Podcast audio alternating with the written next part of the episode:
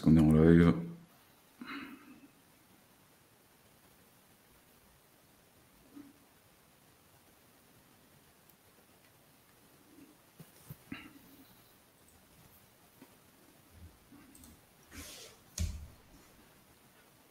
On sait jamais quand on est vraiment en live. Ah si, c'est bon. Ok. Eh bien, bonjour à tous. Alors, bienvenue sur Géopolitique Profonde.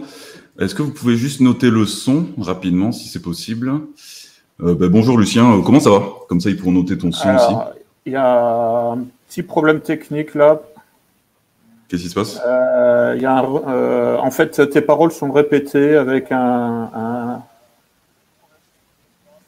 je, là, je suis en train de m'entendre moi-même. Bah, en fait, le, le, le, son de nos voix est répété avec quelques secondes de décalage. Donc là, je suis en train de m'entendre moi-même en train de parler. quoi. D'accord, je vois. Euh, est-ce que tu as, est-ce que tu as lancé le, le live sur euh, sur une page à côté? Ah oui, en fait, c'était ça. Excuse-moi. Il n'y a pas de souci. ok. voilà, très bien, bah, c'est réglé. Salut Chick Norris, salut Casgu Merziu. Ok, bon le son, bah, le son, euh, le son a l'air d'aller. Je sais pas, ils disent rien de plus. Bon, on va commencer tranquillement. Alors je vous explique, euh, je vous explique juste pourquoi j'ai invité euh, Lucien Cerise. Ok, merci Rachid. Donc Lucien Cerise, je l'invite aujourd'hui parce que parce que j'aime bien son travail tout simplement. je trouve que c'est un intellectuel très stimulant et ce que j'aime particulièrement chez lui et c'est de ça dont on va parler cette vidéo surtout, c'est que c'est quelqu'un qui va chercher des solutions opérationnelles. Donc moi, Lucien, j'ai commencé à te suivre vers 2014-2015, euh, quelque chose comme ça. Je te connaissais un peu avant, mais j'ai vraiment commencé à, bien te suivre euh, ces années-là, parce que tu commençais à faire des ateliers de réinformation active. Et ça, j'ai trouvé ça vraiment intéressant parce que tu, voilà, tu appliquais en fait grosso modo les méthodes de l'ennemi avec l'ingénierie sociale, etc., pour que nous, on puisse agir sur notre environnement et essayer de changer un peu tout ça, de modifier, euh, de modifier la matière autour de nous. Donc je trouvais ça hyper intéressant et, euh, eh bien tu as continué, euh, tu as continué ces développements aujourd'hui avec euh, les situations qui ont bien évolué avec la dictature sanitaire et tout ça. Et donc je voulais que tu nous en parles un peu. Mais avant, est-ce que tu peux te présenter rapidement pour ceux qui ne te connaissent pas, tes travaux, tes livres? Oui, donc bah, comment dire? Alors mes travaux, bon alors que j'ai commencé à m'exprimer publiquement en 2012. Euh, avant, bon, j'avais publié euh, deux livres, en fait, un roman. Euh, oui, ben, c'est vrai qu'il y avait eu un petit peu de promotion et puis aussi donc un, essai gouverné par le chaos. Voilà, j'avais plus, j'avais refusé la promotion puisque en fait c'était à titre anonyme. donc bon, bah, c'est. C'était un collectif qui l'avait écrit, non? En fait, euh, bon, euh, dans la mesure où euh, bon, j'avais du mal en fait à le signer, hein, déjà, enfin sous, un nom particulier, que ce soit un nom d'auteur ou un, pseudo ou quoi que ce soit, puisque en réalité, je m'étais contenté de rassembler dans un texte assez court, dans un format assez court, hein, qui fait moins de 100 pages, euh, un certain nombre de sources euh, et de, donc d'influences. et j'avais l'impression de ne pas avoir vraiment écrit ce livre. J'avais l'impression d'être simplement une espèce de chef d'orchestre, en quelque sorte, euh, qui, qui, avait assemblé, un peu comme on fait de l'assemblage avec les vins, quoi, en fait. Mais mm. moi-même, je n'avais pas l'impression d'avoir vraiment écrit le, bouquin. Donc déjà, je me sentais un peu mal à l'aise par rapport au livre précédent que j'avais fait, qui était un roman, Photographie d'un hamburger, où là, bon, bah, je l'avais écrit vraiment de A à Z, de la première ligne à la dernière.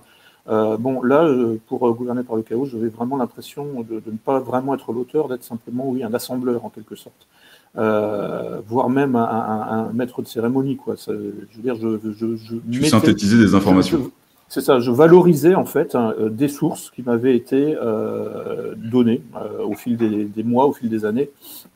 Donc il y avait déjà ça, et puis ensuite je voulais en fait au départ faire un clin d'œil, voire un hommage au comité invisible qui venait de sortir, enfin qui avait sorti en 2008, euh, l'insurrection qui vient. Euh, et donc, euh, dans un premier temps, j'ai proposé à l'éditeur Maximilo de reprendre le nom d'auteur collectif Comité Invisible pour en quelque sorte faire une espèce de continuité. L'idée, c'était que finalement, plusieurs éditeurs se revendiquent du Comité Invisible, c'est-à-dire un, collectif qui avait donc publié l'insurrection qui vient, qui était une, comment dire ça, en fait, une, espèce de, préparation psychologique à l'insurrection, hein, euh, avec des, grandes lignes qui avaient été euh, définies et qui ont valu à leurs auteurs euh, des soucis, hein, notamment, bon, c'est ce qu'on appelait l'affaire de Tarnac.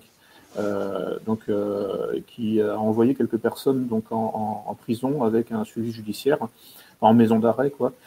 bon, ensuite, là, les, poursuites ont été abandonnées au bout de dix ans parce que, bon, voilà, il n'y avait rien derrière. Euh, il y avait juste un, texte, en réalité, qui euh, donc avait alerté euh, la police, qui avait alerté le, ministre de, ministère de l'Intérieur.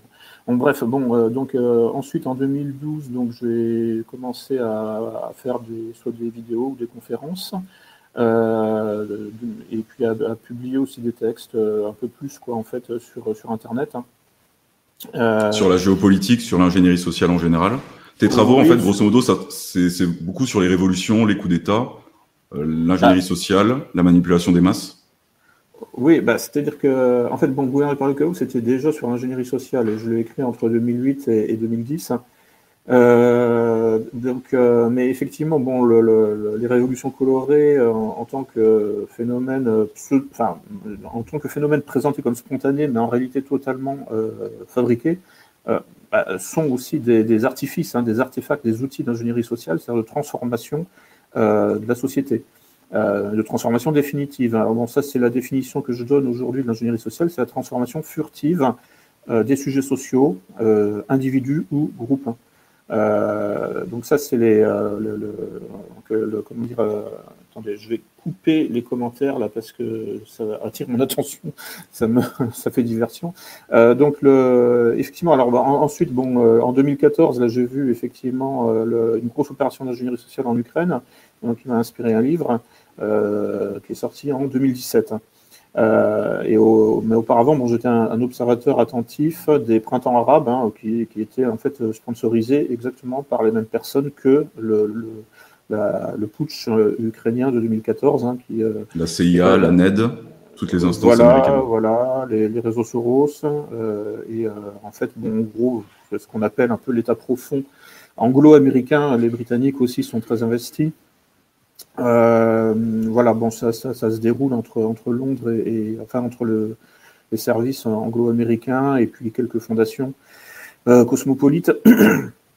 Euh, donc euh, c'est euh, bon et là effectivement donc mon livre Retour sur Maïdan sur donc les, deux révolutions colorées ukrainiennes à 10 ans de distance puisqu'il y en a eu deux il y a eu la révolution orange en 2004-2005 pendant l'hiver 2004-2005 hein, et puis donc l'Euromaïdan hein, ou la révolution de Maïdan d'après le nom de la place centrale de Kiev euh, qui, elle, a eu, s'est déroulée entre, enfin, pendant l'hiver 2013-2014. Mais, chose méconnue du grand public, hein, qui avait commencé en fait au printemps 2013 avec une série de euh, manifestations euh, visant à faire tomber le régime. Hein. C'est la deuxième révolution de couleur qui a eu lieu. Euh, L'Euromaidan, c'est la deuxième en Ukraine. C'est la deuxième, donc en fait, en, pendant l'hiver 2013-2014. Euh, qui aboutit donc en fait à, la fuite du président en exercice, euh, euh, donc en février 2014. mais en fait, bon, on retient généralement qu'elle a commencé en novembre et qu'elle s'est étendue jusqu'en février, enfin, en novembre 2013 et qu'elle s'est étendue jusqu'en février 2014, mais en fait elle avait commencé au printemps 2013 avec une série de manifestations visant explicitement à faire tomber le régime. Hein, c'était mhm. les, manifestations euh, titrées Ukraine soulève-toi et qui euh, mobilisaient déjà les trois leaders d'opinion qu'on a vus euh, pendant l'hiver 2013-2014 sur la place Maïdan, là, à la tribune. Où oui, c'était les mêmes. C'est-à-dire en fait Arseny Yatsenyuk hein, de Goldman Sachs, Vitaly Klitschko, donc un, boxeur à la retraite hein, protégé d'Angela Merkel, et euh, Oleg Tiagnibok, hein, euh, donc le, président du parti Svoboda, euh, dit néo-nazi, puisque de fait, il rend hommage à intervalles réguliers à la division SS Galicie. enfin bon, voilà, il y a des choses. après, bon, évidemment, il travaille sur leur image pour être un petit peu plus acceptable, mais enfin bon, quand on, quand on cherche, on trouve. voilà. Donc bon, ça c'est pour l'aspect géopolitique. Hein. Ouais. Tout ça pour dire grosso modo que hum, tes travaux s'articulent grosso modo sur euh, voilà ces, ces, hum, ces, révolutions qui sont manipulées de l'extérieur pour, euh, pour tout simplement faire des changements de régime dans des pays. Bah, plus largement, en fait, Oui, alors ça, c'est les, pour ce qui concerne le volet géopolitique, mais globalement, c'est ce qui m'intéresse, c'est euh, tout ce qui imite la spontanéité hein, dans les mouvements sociaux, enfin, dans les mouvements de société, plus exactement dans les tendances. Euh, L'ingénierie sociale, c'est vraiment ça, c'est l'imitation de la spontanéité, l'imitation de l'authenticité. Euh, mm. alors qu'en fait, c'est euh, euh, parfaitement sous contrôle. Orchestré. Orchestré. Donc, en fait, ça consiste à lancer des tendances Hein, euh, par exemple, aujourd'hui, on parle beaucoup de la culture woke, euh, d'après le verbe to wake euh, en anglais. donc, c'est l'éveil hein, à la question des minorités opprimées. bon, bah, en fait, quand on, alors, on peut avoir le, Enfin, quand on regarde ça de l'extérieur, bon, on se dit ah oui, c'est vraiment une conscience, une prise de conscience authentique, spontanée, sincère voilà, et, sincère en fait, hein, évidemment, enfin donc euh, qui, qui, consiste en fait à, pleurnicher sur les minorités opprimées. En réalité, quand on s'informe sur euh, ce qui se passe, euh, enfin sur les sources de financement, on voit que bon, on trouve toujours, la même chose. un peu les, toujours effectivement les, les, mêmes organisations, hein, la CIA, etc. Et donc la, Fondation Soros, c'est euh, alors je parle de la CIA par rapport en fait à ce qui se passe en France, puisque le, euh, toutes ces questions-là de, de minorités opprimées ou de, de, de, euh, de promotion de, la diversité sont totalement prises en charge par l'ambassade des États-Unis. Hein, c'est ce qu'on a appelé le projet Rifkin, dont on a appris l'existence en 2007. Donc ça se fait pas tout seul. Hein. Donc il y a eu plus récemment l'an dernier deux articles, un du Parisien et un de Politique Magazine, qui ont repris le sujet et qui montrent qu'en fait, hein, euh, effectivement, toute cette, la, la, promotion de la diversité et des minorités en France euh, se fait à coût de millions de dollars et euh, de, manière centralisée et réfléchie. Hein, ça se fait pas tout seul par des, une espèce de, enfin, une prise de conscience spontanée de, la population qui a d'autres problèmes euh, enfin des, problèmes réels. Quoi. C'est pour ça qu'on ça prend de plus en plus de place ces questions raciales et racialistes, grosso modo, dans le débat public. On, on ne parle que de ça aujourd'hui. Euh, on parle de grossophobie, on parle de négrophobie, on parle de toutes ces choses-là. Mmh. Bref, moi, ce que je voulais euh, revenir principalement, c'est sur le sujet de la dictature sanitaire. Donc, après cette longue mmh. introduction, on va, on va essayer de faire un entretien. Je l'ai structuré en trois parties. D'abord, on va essayer de voir comment on peut lutter contre cette dictature sanitaire, comment on peut lutter contre le confinement, le port du masque, etc. En deuxième partie, j'aimerais bien qu'on voit comment on peut lutter contre une possible vaccination obligatoire, qui est pour l'instant pas actée, mais qui est possible, et comment on peut lutter contre un passeport sanitaire qui n'est pas encore acté, mais qui est possible. Et dernièrement, on va élargir un peu encore, on va voir comment lutter contre le pouvoir. Donc actuellement, là, tu pousses les gens à se mobiliser contre la dictature sanitaire. Est-ce que tu peux nous expliquer les différentes façons que tu as trouvées et que tu as mis en place pour se mobiliser aujourd'hui de manière efficace contre cette dictature? Alors, euh, donc il n'y a pas de méthode unique, hein. euh, et en fait, euh, c'est un peu en fonction de, des sensibilités de chacun et, un peu aussi en fonction des possibilités hein, concrètes. Euh, par exemple, bon, euh, il y a en fait au moins deux grands axes. Hein. Euh, il y a le champ institutionnel et le champ extra-institutionnel. Donc le champ institutionnel, bon, en gros, c'est les partis politiques. donc là, on voit qu'il y a quelques partis souverainistes, nationalistes, etc., qui effectivement montent au créneau contre la dictature sanitaire. Euh, pas forcément au niveau national hein, concernant par exemple le Rassemblement national, mais disons il y a des élus locaux qui en fait euh, par exemple ont demandé, euh, là je vois à la mairie de Beaucaire, hein, donc le maire de Beaucaire a demandé à la police de ne pas verbaliser les commerces qui restaient ouverts après 18 heures. Bon, voilà. Bon, il y a, a d'autres élus locaux, d'autres partis. Hein. Je crois qu'il y a Samia Gali à Marseille. Euh, du, Parti socialiste. Euh, puis bon, il y a divers. en fait, là, les étiquettes politiques, euh, c'est la valse des étiquettes. Hein. En fait, ça, peu importe. En fait, oui, ça n'a plus beaucoup d'importance, mais bon, on note quand même que les partis dits souverainistes ou nationalistes sont un petit peu plus à l'avant-garde de ce mouvement quand même que les autres. Mais bon, voilà, il faut faire feu de tout bois, il ne faut pas tomber dans le purisme hein, qui consiste à, en fait à se regarder le nombril et à dire moi je suis mieux que les autres et donc, euh, vu la situation, vu qu'on n'est pas au pouvoir, enfin en tout cas que le, petit peuple n'est pas au pouvoir, euh, ce serait suicidaire de commencer à être sélectif. Hein, vous voyez ce que je veux dire C'est-à-dire en fait hmm. à faire, à, faire la tortille du cul et à faire le, difficile. Euh, bon, il y a tout un tas de débats là pour savoir si Philippot, je sais pas quoi, fait partie d'une opposition contrôlée et puis blablabla. Et qu'est-ce qu'on en a à foutre, franchement, je veux dire. c'est un, peu le problème de la France, hein, c'est qu'il y a tellement de chapelles qui se subdivisent et qui sont en concurrence pour bah, pour avoir sa petite part du gâteau dans la notoriété, l'argent, etc., etc. Donc mm. c'est humain. Tu connais ces mécanismes, tu les as étudiés aussi aussi bien aussi bien que que tu les diffuses dans, dans tes livres. Et, euh, et, tu sais bien que d'ailleurs, ce sont ces leviers qui sont utilisés par, euh, par des instances supérieures, d'ailleurs justement pour fomenter des oppositions, contrôler des gens et, euh, et faire et placer leur billes comme ça. Quoi. Donc c'est vrai que c'est un vrai problème. Donc toi, ta, ta ligne, c'est vraiment de dépasser tous les clivages politiques, que ce soit que ce soit du point de vue des partis, que ce soit du point de vue voilà des gens.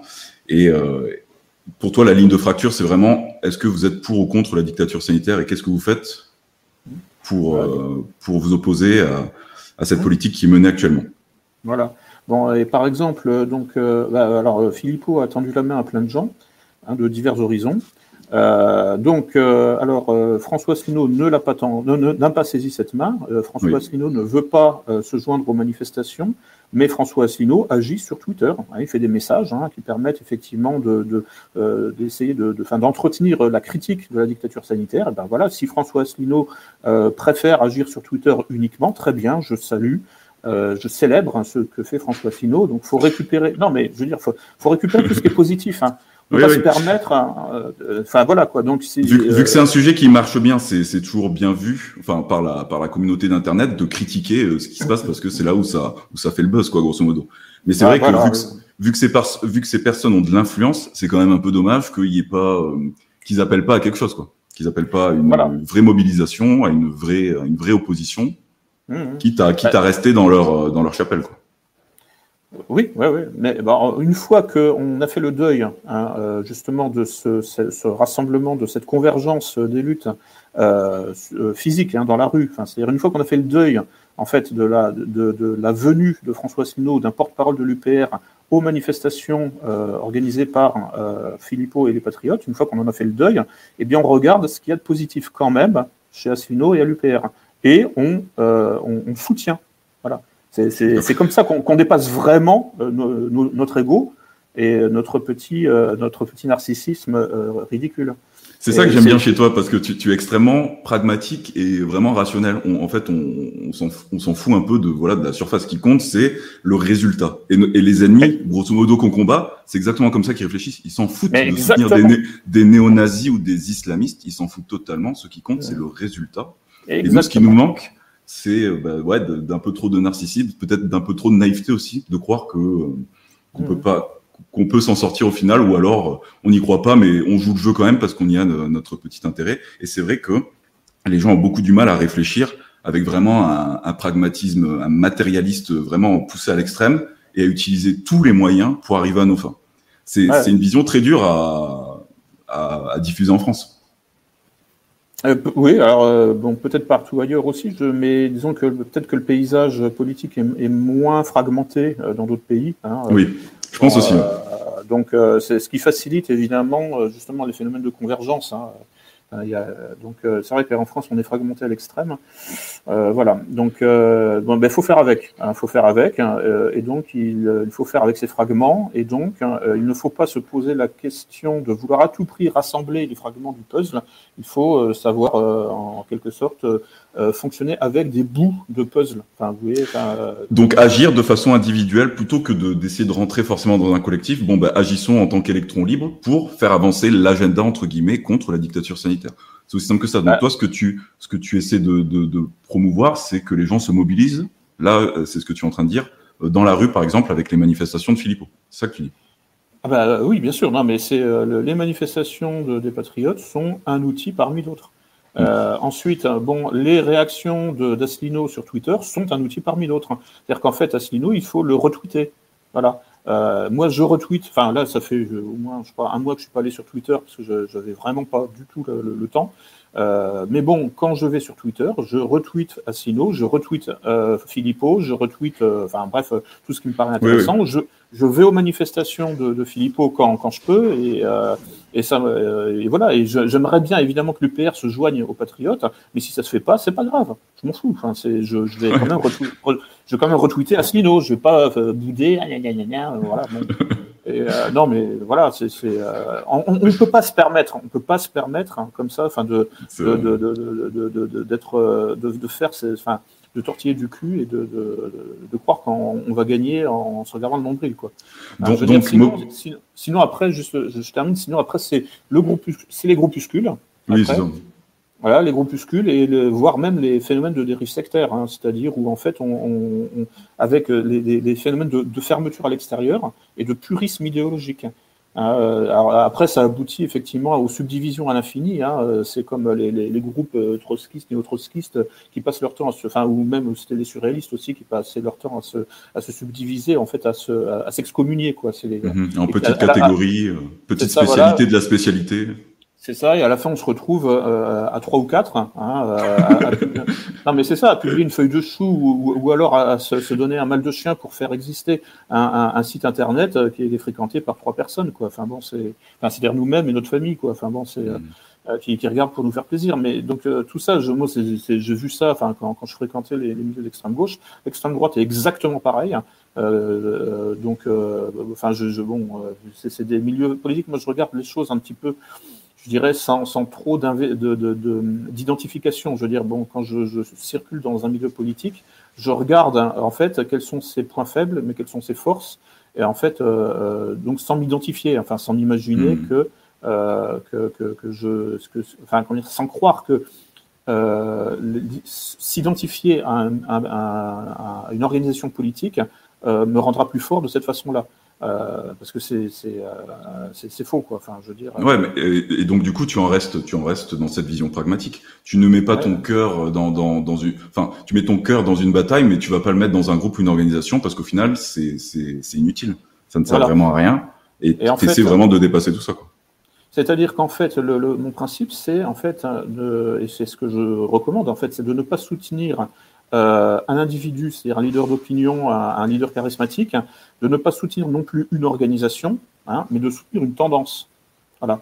Et quand vous soutenez une tendance, en fait, vous commencez à voir les passerelles possibles entre les organisations et entre les leaders charismatiques, hein, et donc vous, vous jouez collectif. Là, vous commencez à réfléchir de manière adulte. C'est-à-dire que, parce que, en fait, il y a une différence entre le tennis et le football. Hein. Euh, bon, je fais un peu de tennis. Bon, là, effectivement, vous êtes seul sur terre. Enfin, vous êtes responsable de vous-même.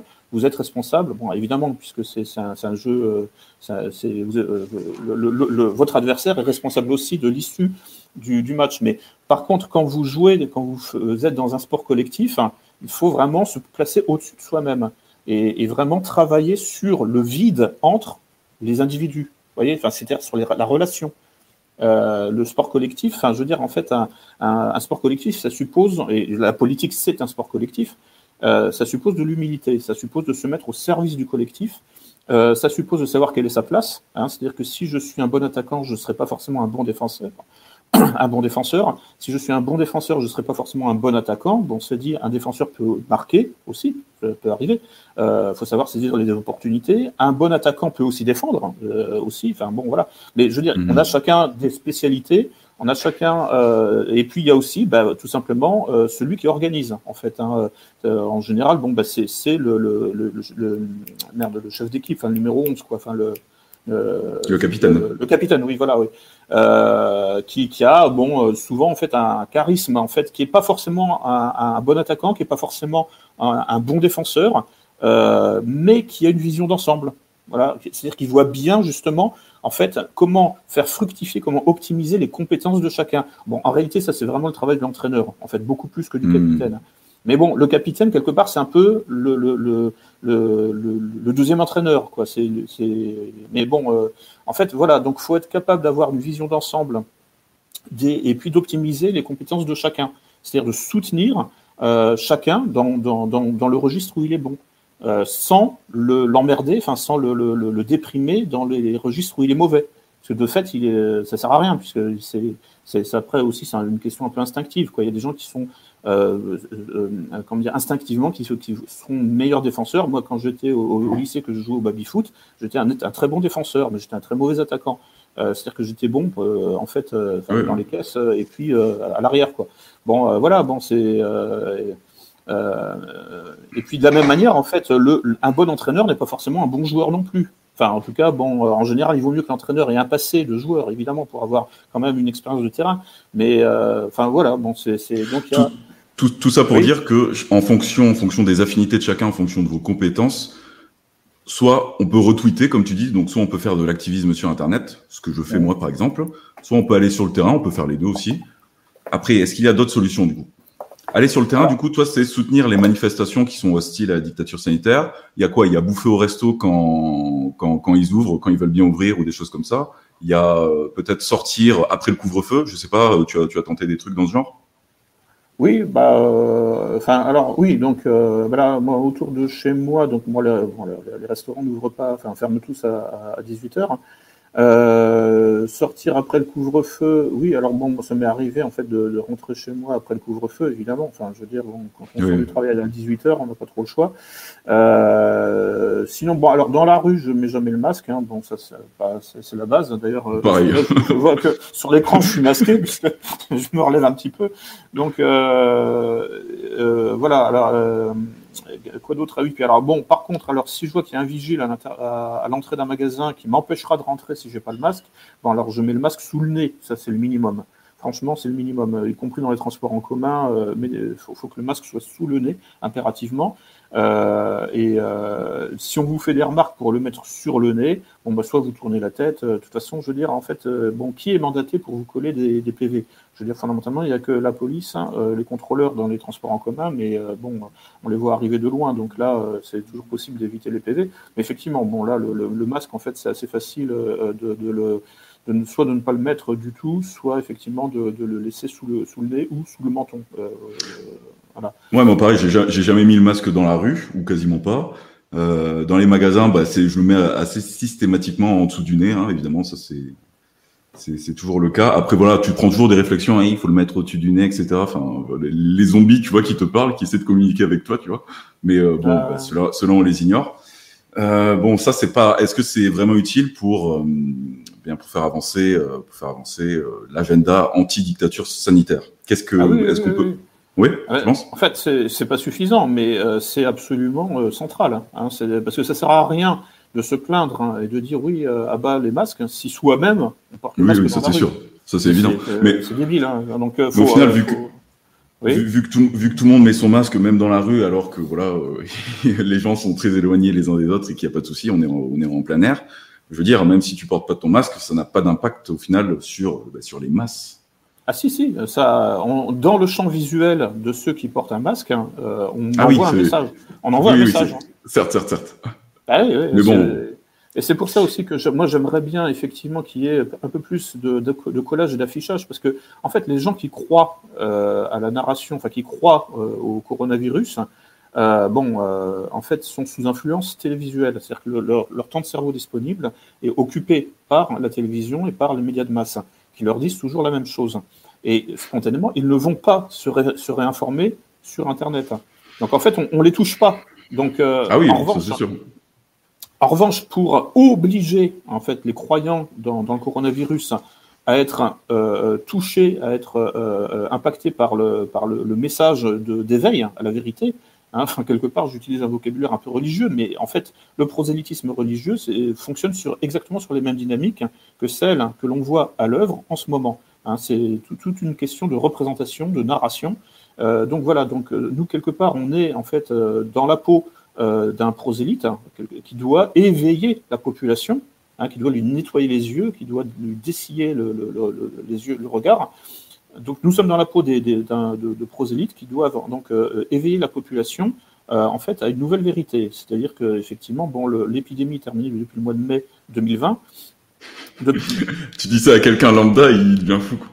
Oui, mais en fait c'est possible. Alors après, euh, oui, enfin, en fait, donc oui, mais c'est pour ça qu'après il faut pas aller trop vite non plus. Hein, oui, oui, oui. que, mais en revanche, quelque chose qui, qui, qui manque beaucoup aujourd'hui en France, tout du moins, c'est précisément euh, euh, d'entrer dans le champ euh, visuel et donc dans le champ de traitement de l'information des populations hypnotisées, hypnotisées par les médias de masse. et qui en fait sont exposés à un flux d'informations toujours à sens unique. Et en fait, donc nous ne les touchons pas. Hein, la vidéo qu'on fait en ce moment ne, les touchera pas parce qu'ils n'iront pas la chercher. Alors, mm. euh, et comme on ne peut pas les, leur faire subir, là, comme dans Orange Mécanique, enfin, les, les, asseoir sur une chaise avec les yeux écarquillés de force pour les exposer de force, en fait, à la vidéo qu'on est en train de faire, le seul moyen, c'est de les exposer sur les murs de la villa. Parce que là, en fait, ils ne pourront pas y échapper en fait. Euh, moi, je, cherche en fait le moyen, en fait, d'obliger ma cible à recevoir mon message. Euh, tu, vois Donc, ouais, c'est pas mal comme stratégie parce qu'en plus, elle n'a pas trop été mise en place en France, mais par contre, on a vu des exemples à l'international de gros panneaux qui disaient, euh, voilà, comme tu disais, l'épidémie est finie, arrêtez avec vos masques à la con, etc., etc. Et c'est vrai qu'en France, on n'a pas trop vu ça. Mais là, il manquerait une volonté politique ou quelqu'un qui a un peu les moyens de, de, voilà, de placarder un peu les, les panneaux publicitaires ou les, ou les murs de la ville. C'est ça. Alors donc en fait, euh, en gros, que, font les milliardaires bah, S'ils comptent leur, leur or, hein, il est l'or, monseigneur. Donc, euh, non, mais en fait, la, seule organisation qui a les moyens, ou du moins qui s'est donné les moyens de le faire, là, aujourd'hui, c'est encore une fois les Patriotes, hein, euh, puisqu'ils diffusent un kit, un, kit de réinformation, en quelque sorte. Euh, donc, bon, moi, je me suis procuré, j'ai commencé à faire du collage, hein, donc du collage des autocollants, quoi, en fait, tout simplement. D'ailleurs, bah, je, je, vais, je vais le montrer. Donc, euh, voilà. Donc, c'est ça. Non passeport sanitaire. Et puis, il y a un autre autocollant qui est un peu plus généraliste, euh, que je mettrai plus tard. Euh, voilà. Bah, qui parle un petit peu aussi donc, de la Stop Corona Folie. voilà. Et puis, mais d'autres sujets aussi. Mais là, pour l'instant, je suis en train de, de coller ça un petit peu partout. Euh, voilà, donc euh, bon, moi, enfin, la question, elle est toujours, euh, la question de l'organisation, elle est toujours très, très elle est, merde, pardon, elle est toujours bassement matérielle. Moi, je n'ai pas le temps, j'ai pas l'argent, enfin l'argent si peut-être, en fait, je sais même pas combien ça coûte, mais bon, je n'ai pas le temps de lancer la production d'autocollants comme ça. J'ai pas le temps de le faire. J'ai pas les, les, les connaissances, j'ai pas les réseaux. Donc, je suis obligé de m'appuyer sur les gens qui ont le temps de le faire. Euh, du moins qui ont la, la en fait la, la, la technique, enfin, je dirais, qui ont le savoir-faire pour le faire. surtout, les partis euh, politiques sont quand même les spécialistes des prospectus, quoi. Donc, euh, je veux dire, autant en profiter. Voilà, c'est ça. Euh, voilà, bon, donc c'est pour ça que je me joins à des organisations hein, qui, elles, en fait, du fait qu'elles agglomèrent, qu'elles fédèrent un certain nombre d'individus, permettent de compenser le manque de moyens par euh, le bénévolat, mais un bénévolat multiplié par euh, un certain nombre d'individus. C'est un, slogan que j'ai inventé, c'est quand on n'a pas les millions, il faut être des millions. Euh, si on est des millions avec chacun un euro, eh bien on a des millions d'euros. Voilà, donc ça compense en fait la fortune personnelle de Georges Soros ou d'autres qui eux en fait ont leurs millions d'euros individuels, enfin eux-mêmes. Donc euh, voilà, donc euh, c'est c'est pour ça que les, les actions individuelles, c'est-à-dire qu'en fait il faut déjà, quand on n'a pas les moyens euh, individuellement, bon bah, il faut s'intégrer dans des collectifs, il faut pas être trop trop exigeant sur le sur la doctrine, hein, parce qu'on n'est jamais tous d'accord à 100%. Hein, en fait, à, moins de croire qu'on est tous d'accord, hein, ça c'est justement les phénomènes de dérive sectaire, c'est-à-dire c'est la quête du groupe fusionnel. Hein, dans les sectes, les, les, gens sont dans un groupe fusionnel, c'est-à-dire qu'ils croient qu'ils sont tous d'accord. Voilà. Et quand ils se rendent compte qu'en fait non, que en fait euh, ils ont ils ont vécu sur un malentendu hein, pendant pendant des années. Euh, euh, non mais là c'est la haine. C'est la haine. Ils découvrent les lignes de fracture. C'est ça voilà et c'est le bain de sang. En général ça se termine mal quoi. Enfin, dans, dans, dans, le pire des cas, mais ça peut se terminer après. Enfin, ça, ça va pas forcément jusqu'au bain de sang, évidemment, je caricature un peu pour, pour euh, faire comprendre, mais en, en, tout cas, ça se termine euh, à couteau tiré. Enfin, ça se termine en fait en rapport de force individuel, ça se termine en, en haine personnelle ou euh, en règlement de compte. Hein, euh, et ça fait en fait des, des, gens qui ensuite passent leur vie à régler leur compte avec la secte ou dans ou le groupe, comment dire charismatique dans lequel ils étaient pendant quelques années.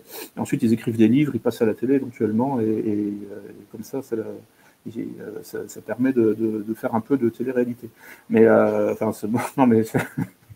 non, mais on, on, en connaît tous. Enfin, je veux dire, on a tous, vu ça, en fait. Enfin, des, des, gens qui, en fait, au bout de dix ans, en fait, se rendent compte que le, le, le, le grand, euh, comment dire, euh, devin, je sais pas quoi, enfin, le grand masque, grand Manitou cosmique qu'ils écoutaient comme ça, enfin voilà, le, qu'il croyait aveuglément, ben voilà, n'est pas parfait, que les gens autour de lui, qui, qui, qui, étaient autour de lui, en fait, en réalité, interprétaient tous le même message de manière différente.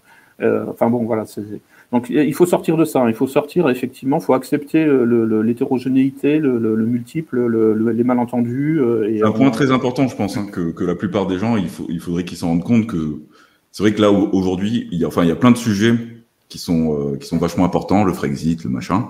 Mais c'est vrai que là aujourd'hui, la, seule ligne à défendre pour l'instant, c'est la dictature sanitaire. Je veux dire, c'est le sujet qui englobe tout aujourd'hui. Mmh.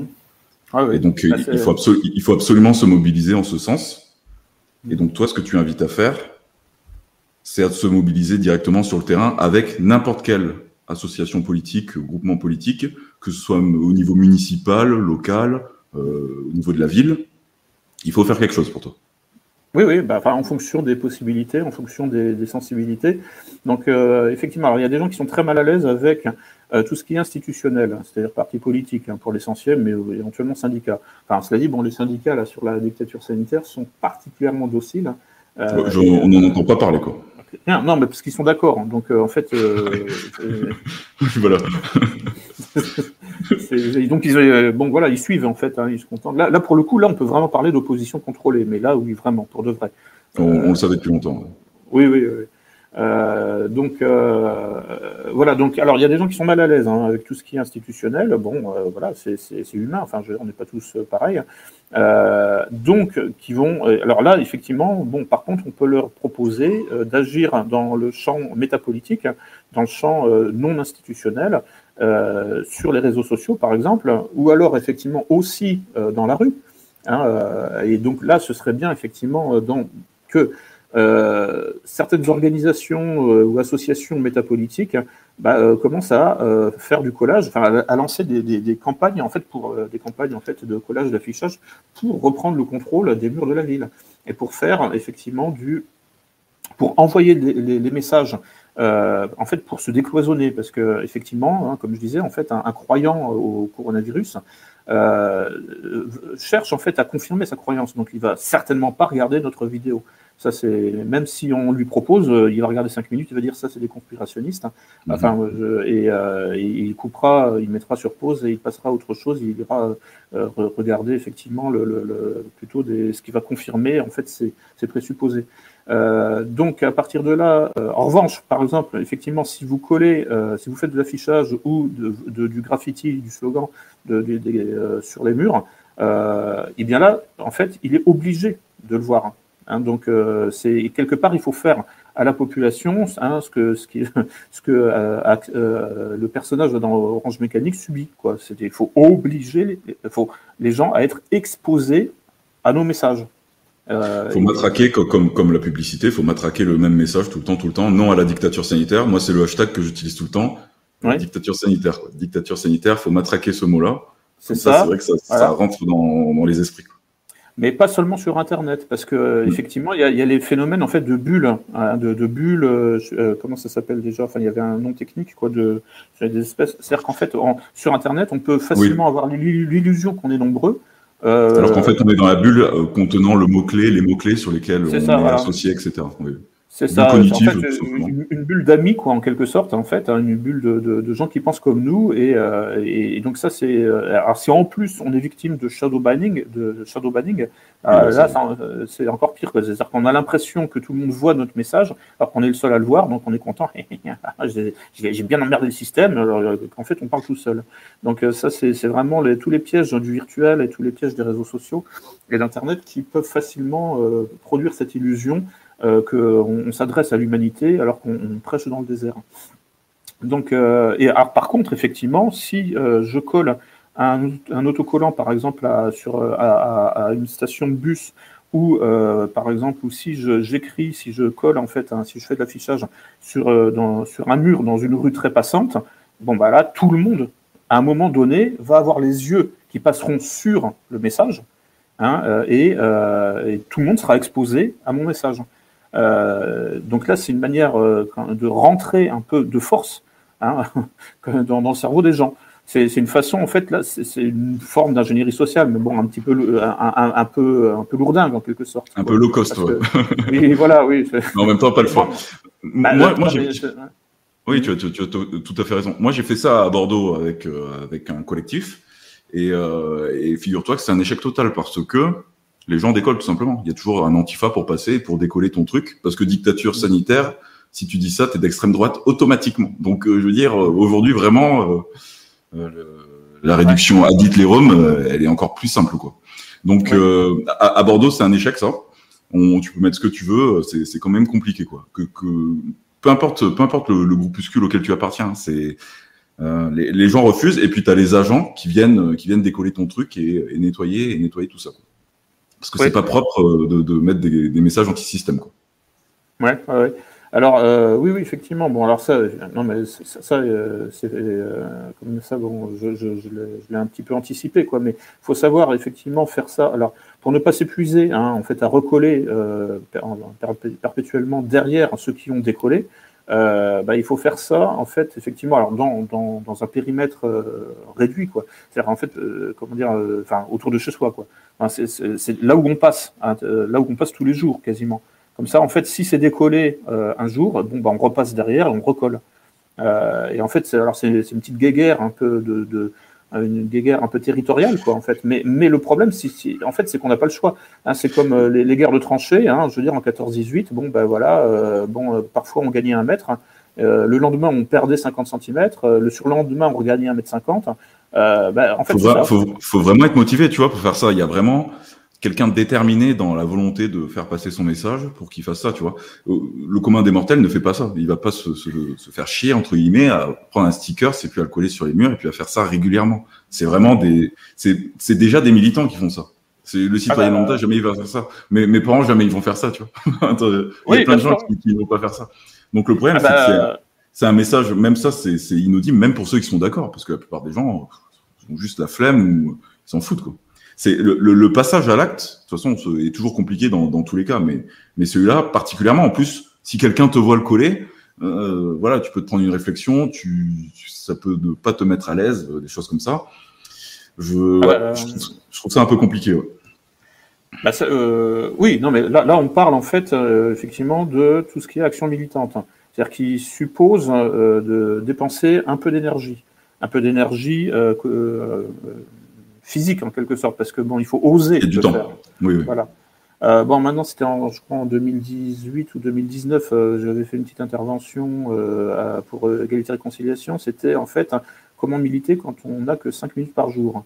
donc, parce que bon, il y a des gens qui n'ont pas plus que 5 minutes par jour. Donc là, il faut privilégier les réseaux sociaux, hein, c'est évident. Ouais, on retweet, on fait un copier-coller d'un message avec juste le titre un titre accrocheur et boum, on, diffuse ça.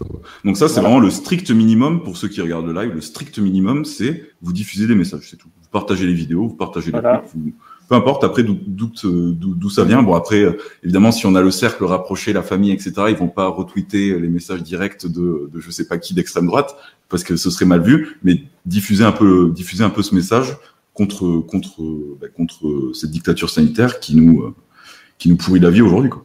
Mmh. Bah, en fait, le, minimum, en fait, c'est euh, sur Twitter, c'est de retweeter. Parce que là, ça vous coûte absolument rien. Enfin, je veux dire, vous n'avez même pas besoin d'inventer un message, vous n'avez même pas besoin de copier-coller. Il suffit de cliquer, faire un clic, mhm. retweet, retweet, c'est tout. Euh, donc euh, là, on est vraiment en fait dans le, ce qui consomme le moins d'énergie. Enfin, moi, je me pose toujours la, la, question des solutions les moins coûteuses hein, sur le plan énergétique, sur le plan euh, du temps, hein, du, du, temps passé, du temps de cerveau disponible. Parce qu'en en fait, tout ça, c'est de, de, des calories en réalité. Enfin, donc, euh, mm-hmm. c'est de l'énergie physique. Hein. Euh, donc, Surtout en fait, toi, tu fais, tu, ouais, tu fais ça depuis des années et tu l'avais déjà dit il y a quelques années et je l'avais bien retenu ça. C'est que c'est vraiment une course de fond qu'on fait. Donc, si tu gaspilles trop d'énergie d'un coup à mettre trop d'émotions dans un collectif, un, une association que sais-je, et que tu es déçu après, bah voilà, tu, tu as l'impression d'avoir gaspillé tes calories, gaspillé de l'énergie, du temps, et, euh, et, et c'est fatigant quoi. Pour mm. faire le, le, combat que l'on fait, qui est beaucoup plus large, qui est le combat, qui est le combat de la souveraineté, du patriotisme, etc. Enfin voilà, c'est un combat de, de, de, vie quoi. Donc je veux dire, on peut on peut y aller tranquillement, de façon stratégique, pour optimiser un peu nos, nos gestes et nos mouvements pour pouvoir pouvoir tenir à la longue cette course de fond, parce que sinon c'est épuisant quoi. C'est bah simple que ça. Et surtout là, dans cette période de dictature sanitaire qui épuise littéralement tout le monde, Je veux dire, les, gens sont à bout, il faut encore plus prendre en compte cet aspect-là dans la stratégie. Quoi. Donc, euh, minimum, euh, minimum réseaux sociaux, retweets, publications. Pour les plus motivés, eh bien, soit ils sont dans un collectif, soit ils en rejoignent un ou un parti politique. Et puis, ils commencent à faire des choses dans ce sens-là. Voilà. Donc, en fait, alors pour les gens qui n'ont que 5 minutes par jour, se limitent à faire du partage de contenu. Hein, C'était retweeter sur Twitter et partager sur Facebook ou sur VK. D'accord? Pour les gens qui ont un peu plus de temps, mais qui ont par exemple les 30 minutes par jour, bon bah là ils peuvent éventuellement eux-mêmes faire de la recherche de contenu. Donc c'est ça va au-delà de simplement partager le contenu. On peut effectivement, si, si, vous avez le temps, vous pouvez faire de la recherche de contenu euh, sur, euh, sur, euh, sur, sur, les, sur Internet. Hein. Voilà. et ensuite, si vous avez encore plus de temps, bon ben là, vous sortez du virtuel hein, et vous pouvez passer donc à aux actions de rue. Donc il y a donc le collage, l'affichage, à mon avis, qui est très important. Euh, donc, mais bon, ça, il faut un peu de matériel. Donc, bon, là, pour l'instant, effectivement, il n'y a, a qu'une seule organisation qui en propose. Ensuite, il y a donc le comportement individuel, hein, c'est-à-dire en fait euh, ne pas porter de masque, euh, quoi d'autre encore, et puis bon, effectivement, flirter en fait avec les, ordres donnés, hein, c'est-à-dire sortir un peu après 18 heures ou ce genre de choses. En fait, en gros, bon, en fait, commencer en fait à euh, euh, effriter hein, le, système euh, monolithique, le, système policier qui, nous, qui, nous, est tombé dessus, commencer en fait à le contester petit à petit. Mais bon, ça se fait. Là, je, par exemple, c'était quand hier ou avant-hier, la, caissière au Franprix avait le masque sous le menton. c'est une petite révolution, parce que la, même, bah oui. la même caissière, il y a trois mois, me faisait la remarque pour que je remette mon masque sur le nez. Bon, bah là, ah trois mois plus tard, en fait, elle m'a compris. Voilà, elle, est fatiguée. Bah voilà, ça commence à la faire chier. Donc euh, voilà. Et donc bon bah moi j'en ai profité pour euh, en fait lui envoyer un petit signe d'amitié en, en baissant le masque. Alors je l'avais sous le nez, bon je l'ai baissé sous le menton. Bon tout ça, ça a l'air de rien. Hein. ça a l'air d'être un peu insignifiant, d'être en fait pas du tout, parce que quand c'est multiplié par des millions, hein, euh, c'est encore tout ce, le, ce principe-là, c'est-à-dire que un euro multiplié par des millions de gens qui ont un euro, ça fait des millions d'euros. C'est ce que disait comment il s'appelle euh, le, euh, merde, j'ai oublié son nom en fait, là, l'association Colibri, là. Euh, bon bref, qui voilà, c'est le principe là, petit à petit, l'oiseau fait son nid. Hein. Ou alors, il enfin, c'est des proverbes. voilà, et puis le, comment dire, les petits ruisseaux font les grandes rivières. Voilà. Il y, avait l'association Colibri là, à une époque qui était à la mode. Enfin, j'ai oublié. Ça me dit un truc. Je, voilà, bon, c'était un peu de la permaculture, un truc un peu, un peu écolo. Et en fait, euh, pourquoi Colibri? Parce que en fait, euh, donc le, président de l'association s'inspirait en fait d'une fable africaine euh, que, que, je vais résumer. C'est voilà, bon, la savane est en feu, voilà, et, puis donc les animaux de, la, forêt sont comment dire déprimés. Ils se disent on va tous mourir. Et puis il y a le colibri qui arrive hein, et qui vient prendre une, une goutte d'eau dans un lac et qui vient euh, déposer sa goutte d'eau dans l'incendie de, la forêt. Alors les autres animaux, le zèbre, le lion, etc., s'approchent et puis lui disent mais tu, euh, qu'est-ce que tu fais là? Qu'est-ce que tu fais? C'est ridicule.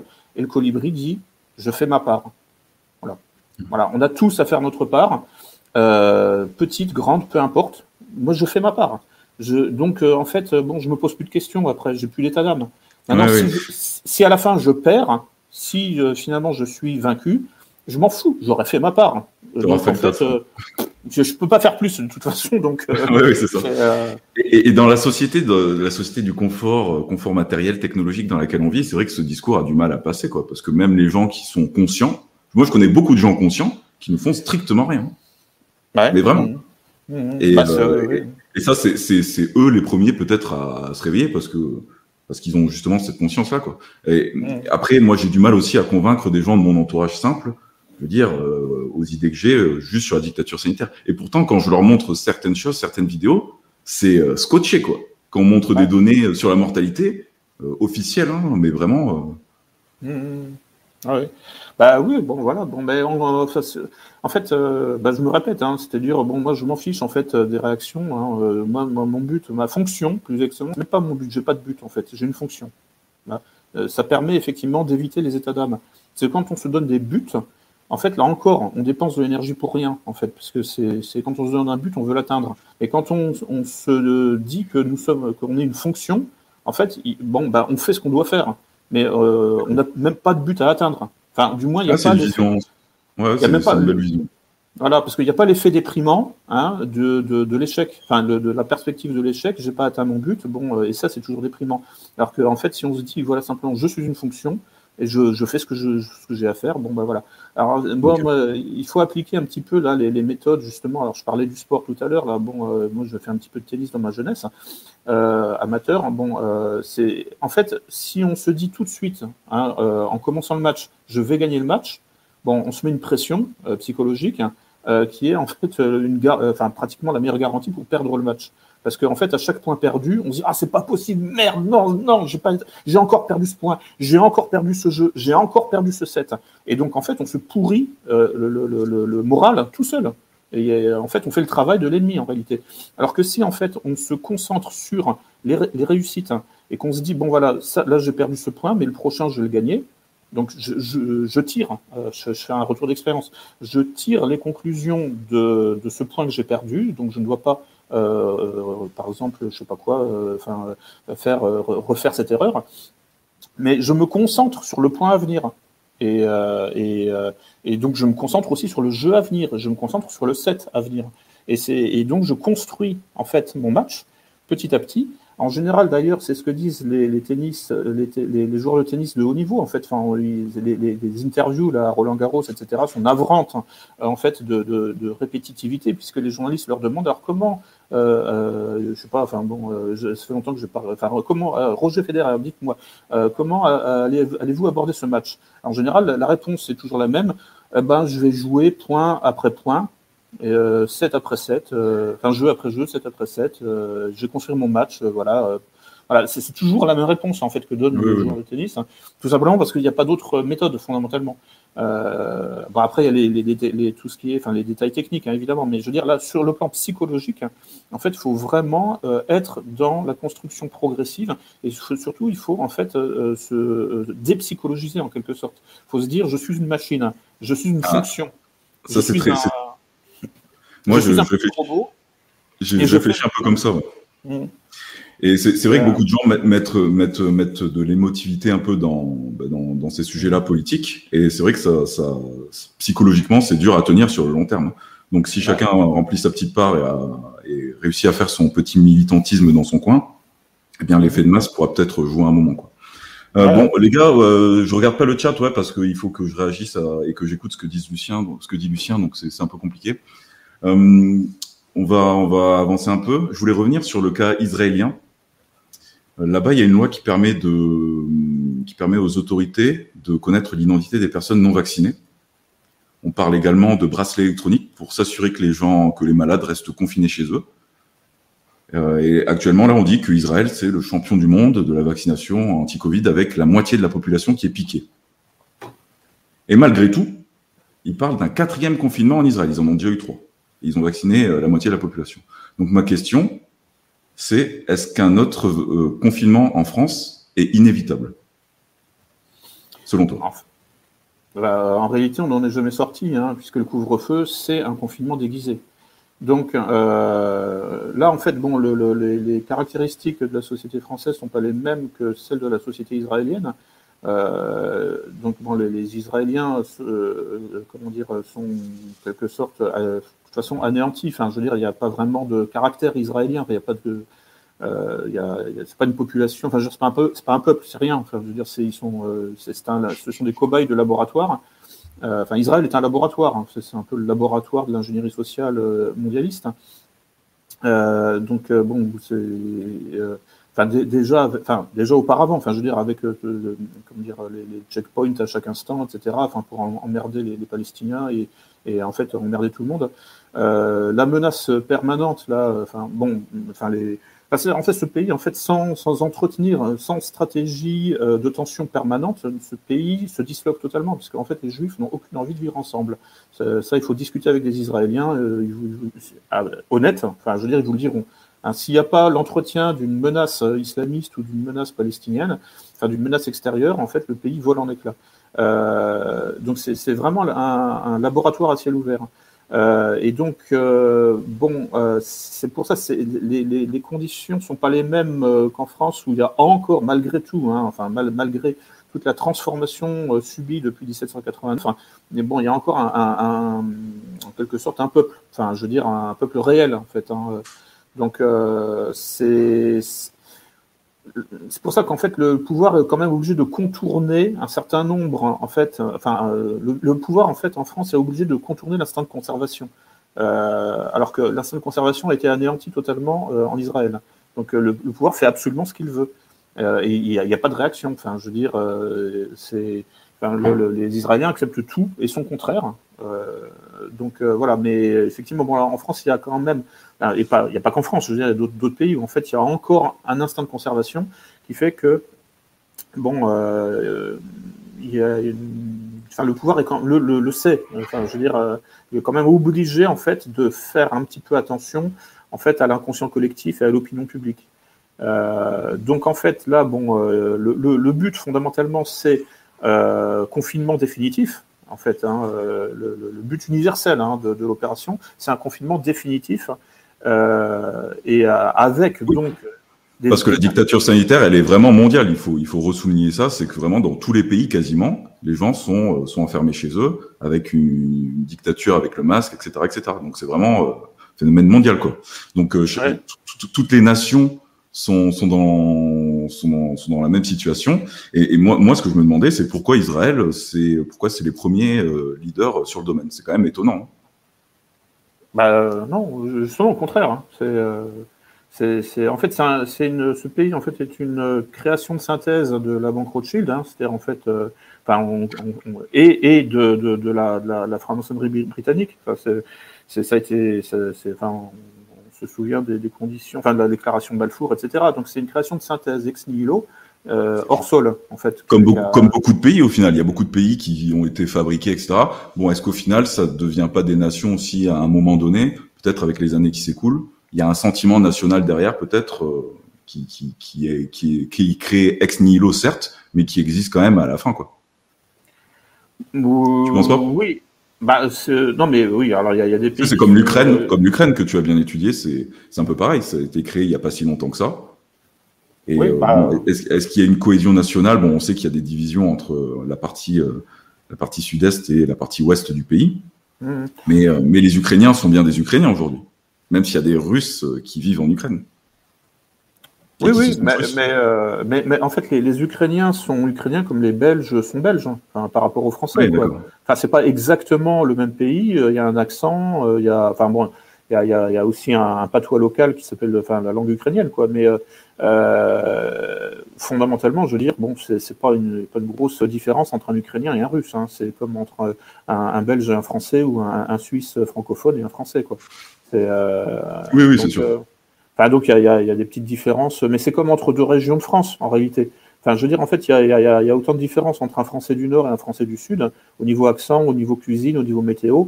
Euh, il y a même plus de différence entre un, un Français de Lille et un Français de Perpignan contre un Français de Lille et un Français de Bruxelles. Enfin, ou, enfin, c'est pas, ouais, c'est carrément. Et je, je connais les deux, donc euh, c'est vrai qu'un Français de Perpignan, c'est quelque chose. Bah, c'est un Français de Perpignan, souvent pas même de la famille en Espagne, enfin des ancêtres en Espagne. Euh, ce qui n'est pas forcément le cas de celui de Lille. Enfin, bon, il y a eu aussi beaucoup d'immigration espagnole euh, dans le nord de la France, hein, bon, enfin, ou portugaise, etc. Mais bon, ça, ça c'est encore autre chose. Mais je veux dire, le, le enfin, voilà, bon, et en fait, je sais plus, c'était par rapport à, Israël. Bon, donc par rapport à Israël, donc oui, pour toi, c'est un laboratoire. Ça a toujours été un laboratoire, et aujourd'hui, il joue son rôle de laboratoire pour ce, ce nouvel agenda de la dictature mmh. sanitaire. Oui, je pense que c'est un laboratoire du mondialisme depuis, euh, depuis ses origines, oui. D'accord. Et, et, donc là, l'objectif, c'est de mettre euh, cette nation au devant de la scène, au devant du monde, pour montrer, euh, tenez, le vaccin euh, Pfizer est efficace, vaccinez-vous tous. Oui, voilà, oui. Et puis, euh, bon, en gros, voilà, euh, nous sommes les, les, les bons élèves hein, de la dictature sanitaire mondiale. Euh, prenez modèle sur nous, hein, euh, et euh, nous sommes le, le, le, en quelque sorte le premier de la classe, quoi. En fait, okay. j'ai l'impression que c'est le message qui est envoyé. Euh, D'accord. Et, si vous faites, si vous ne faites pas comme nous, attention, attention, le maître va, enfin, va vous donner un bonnet d'âne. Hein. Et, quand, on compare le cas d'Israël avec un autre cas qui m'a étonné, c'est le cas de la Suède. alors que ce pays, c'est quand même le chantre de tout le progressisme le plus avancé, que ce soit gauchiste, antiraciste, féministe, et même sur le sujet que tu connais bien, transhumaniste, à terme, vu que c'est le projet final de l'antiracisme. Euh, la, Suède s'est quand même démarquée dans la gestion du Covid-19 et ça, ça, ça, a quand même étonné pas mal de gens, moi compris. Sachant quand même que depuis, le pays a durci ses mesures sanitaires. Comment, tu expliques la position de la Suède et est-ce que c'est un exemple selon toi, malgré le fait que les politiques ont un peu bougé en cette rentrée 2021 mmh. euh, Oui, alors en fait, bon, les, Suédois sont des fanatiques de la société ouverte, de la société liquide. Euh, et donc, euh, bah, manifestement, euh, avec une certaine sincérité pour une partie de l'élite politique.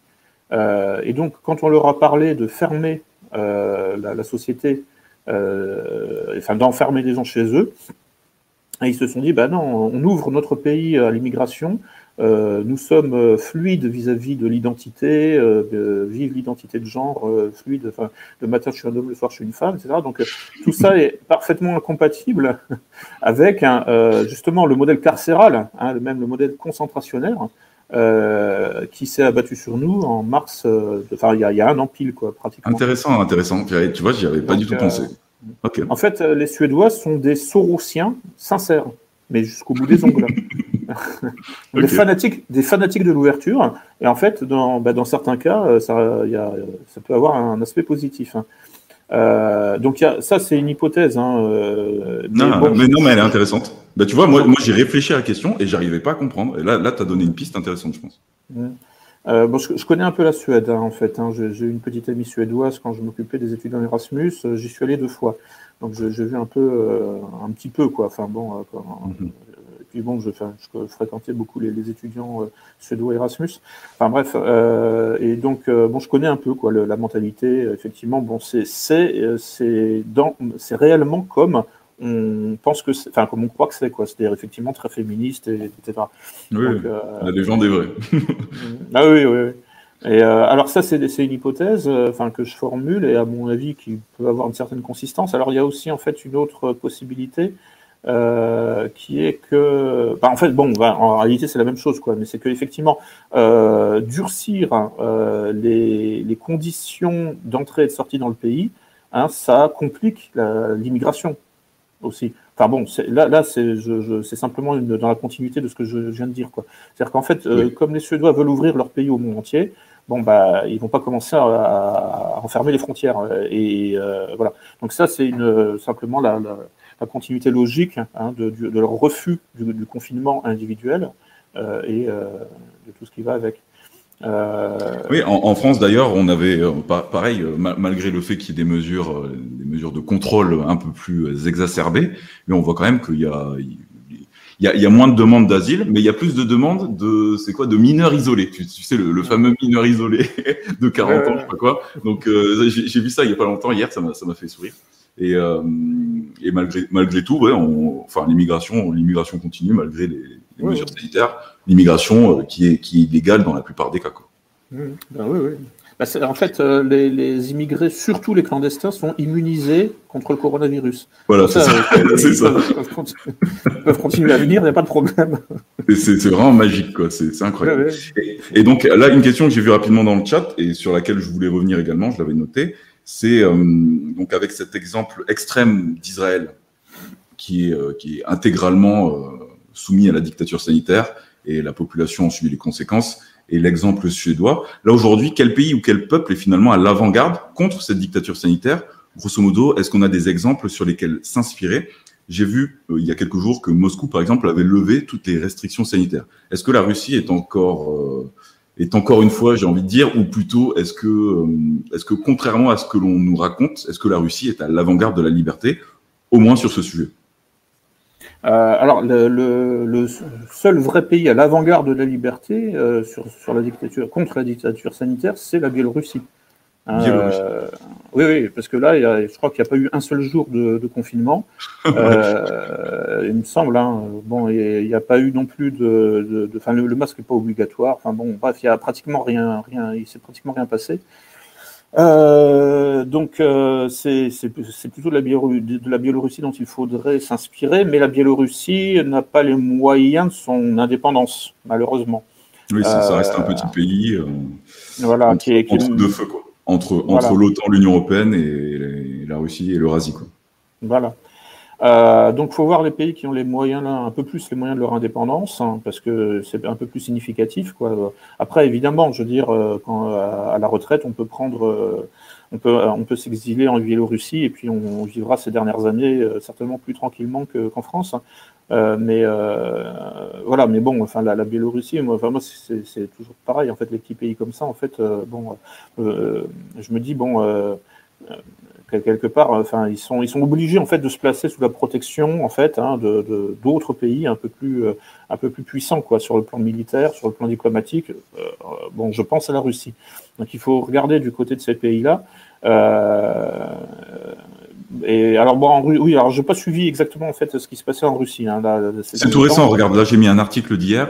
Oui, qui dit que voilà les lieux de fête ont réouvert, ont réouvert leurs portes. Donc voilà, c'est tout récent. Ils commencent à déconfiner tranquillement. Enfin, ah redéconfiner puisqu'ils avaient confiné, reconfiné, puis euh, mmh. ils ont déconfiné deux fois en fait. Donc là, c'est voilà, ils, recommencent à vivre entre guillemets. Et dans les rues, il n'y a pas, il y a pas de masques, etc. Ou il y en a très peu, mmh. des choses comme ça. C'est-à-dire que moi, en France, ce que je constate dans les centres-villes, c'est grosso modo 80-90% de la population est masquée dans les rues, mmh. en plein air. Et dans, dans ces pays-là, à l'est, c'est bah, c'est l'exact inverse. Hein, c'est 80-90% euh, des gens qui ne sont pas masqués. Ah c'est aussi simple que ça. Oui, oui.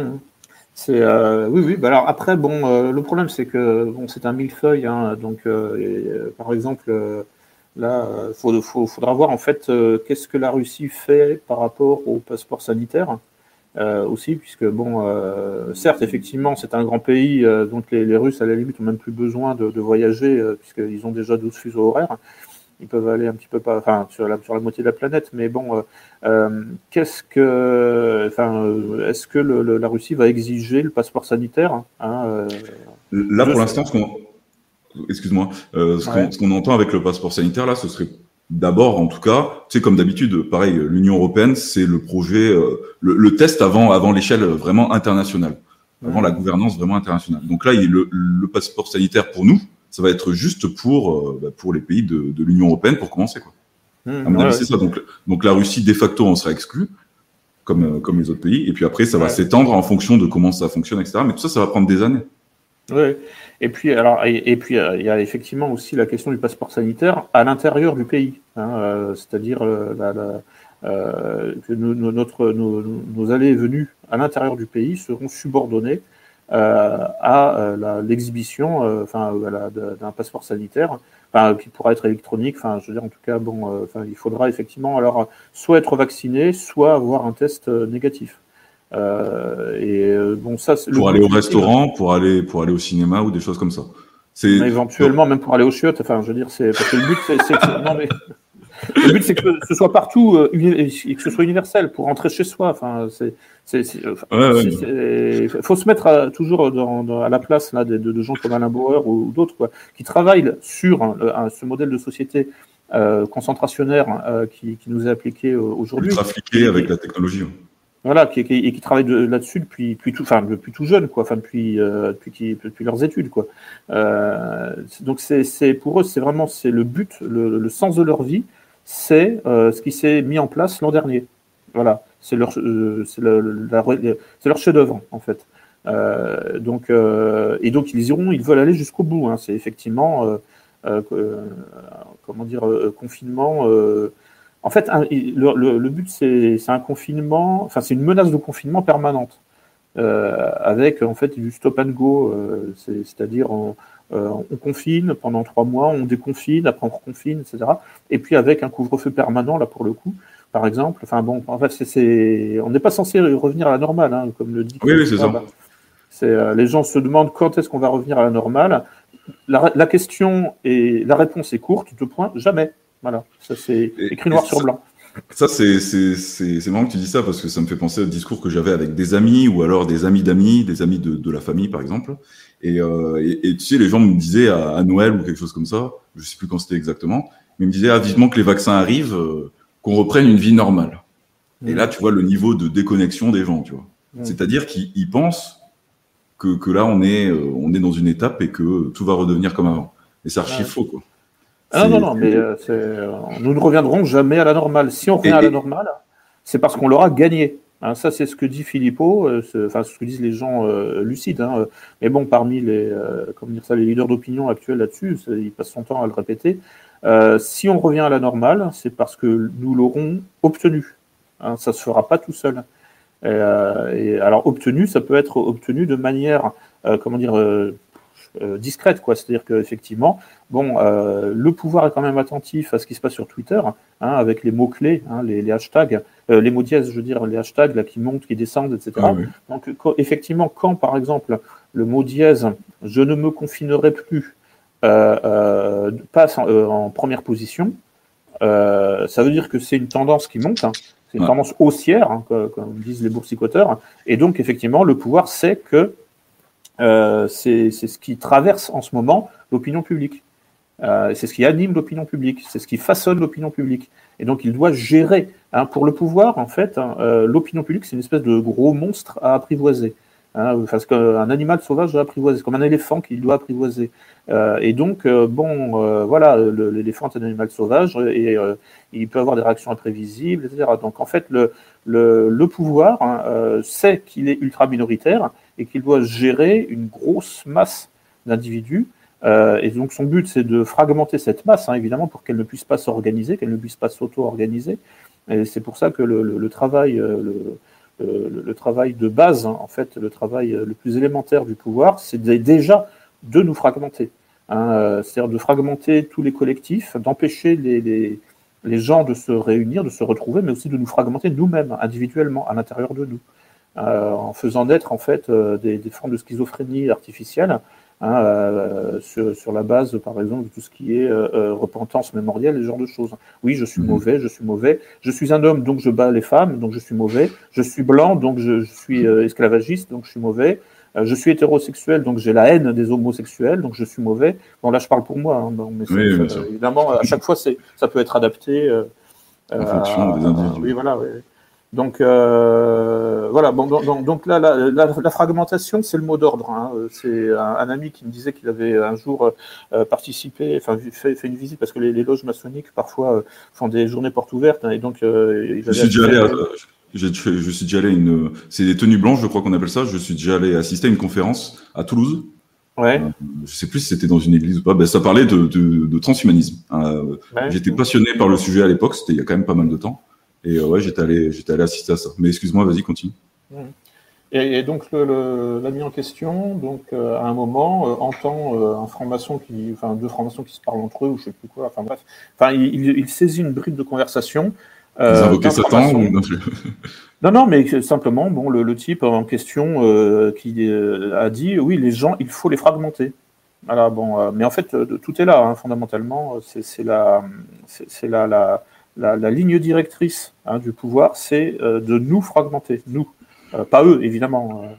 Euh, eux, au contraire, ils travaillent à s'organiser. Mais en fait, c'est la, la, différence entre un pouvoir traditionnel, on pourrait dire, enfin, je veux dire à l'ancienne, c'est-à-dire en fait, comment dire, comment dire ça, patriarcal en quelque sorte, c'est que ils travaillent. Oui, vertical. À, vertical, c'est-à-dire qu'ils travaillent à organiser de manière verticale toute la société. Voilà. Chacun dans sa strate, chacun dans sa catégorie, et c'est c'est c'est le système d'organisation le plus stable entre guillemets quoi. Mmh. Voilà, et c'est la différence en fait avec euh, le pouvoir euh, dans sa version qu'on pourrait dire maçonnique, mais c'est pas une, ça, ça déborde largement hein, de, la, la, mmh. question maçonnique. C'est que en fait, euh, il ne me suffit pas de m'organiser moi, je dois aussi désorganiser les autres. Hein. Donc ça, c'est ce que j'ai exposé dans Gouverner par le chaos. Hein. Bon, le titre euh, est assez explicite. Hein. Hein, je, vais, diffuser le livre dans le chat. Vas-y, continue, excuse-moi. Mmh. Donc, c'est en fait le pouvoir euh, à l'époque moderne, en quelque sorte, fait deux choses en même temps. C'est qu'elle ne se contente pas d'imposer un ordre à toute la société. En fait, en réalité, il s'impose à lui-même un ordre, mais il impose le désordre à la société. Euh, donc, c'est un mécanisme de double standard. Euh, l'ordre pour moi, mais le désordre pour les autres. Euh, parce qu'il n'a pas trouvé le pouvoir à, l'époque moderne, hein, le pouvoir euh, par exemple maçonnique ou d'inspiration maçonnique, n'a pas trouvé le moyen d'exercer le pouvoir autrement que comme ça. C'est-à-dire qu'il n'a pas le, moyen des moyens en fait de fabriquer le consentement du peuple à, l'ordre qu'il propose, au système qu'il propose, parce que c'est contre l'intérêt du peuple. Euh, et donc il est obligé de ruser. Hein, voilà. C'est ce qui distingue en fait hein, le, pouvoir euh, moderne d'inspiration maçonnique, mais ça déborde largement euh, ça. On peut dire juste démocratique, par exemple aussi. La démocratie des petites entités, la loi de la minorité, tout ça, ça, découle de beaucoup de choses. Voilà, oui, enfin la, démocratie dévoyée, quoi. Enfin, mmh. Euh, mais euh, euh, oui, c'est en, fait en réalité la, franc-maçonnerie n'a rien inventé. La franc-maçonnerie s'est contentée en fait de, de s'inscrire dans un courant général qui commence au 18, enfin en tout cas qui qui, qui se déroule au XVIIIe siècle, mais qui a peut-être même commencé avant.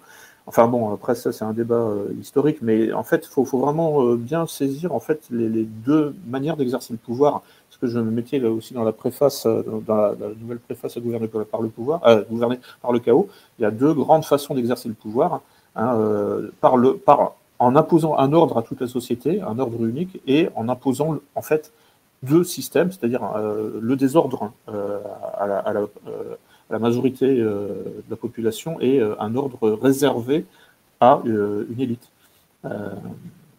Voilà, bon, euh, donc. Euh, là, là j'ai mis cet article, cet article pour revenir au point qu'on disait. Donc, euh, la dictature sanitaire, c'est la dictature ad vitam aeternam.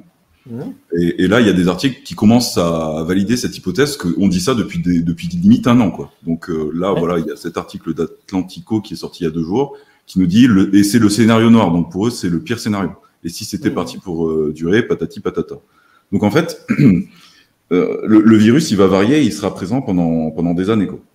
Comme la grippe, en fait. Donc, moi, la problématique euh, que, que j'ai là, c'est que beaucoup de gens m'écrivent, beaucoup de gens qui veulent échapper au vaccin, euh, qui, qui sont pas d'accord, etc. Et le problème, c'est qu'ils pensent que c'est plié. Mmh. Et moi, je dis, selon les données actuelles qu'on a là, on ne pourra pas vacciner déjà la plupart des gens avant fin 2022.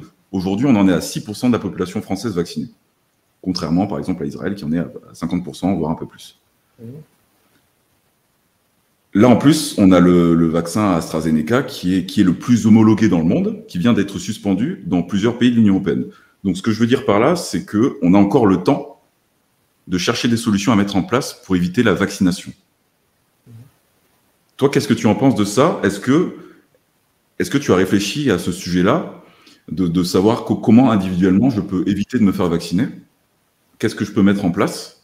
Ou est-ce que ton combat, il reste pour l'instant à suivre tes étapes de militantisme dans la rue, dans les stickers, sur Internet, etc.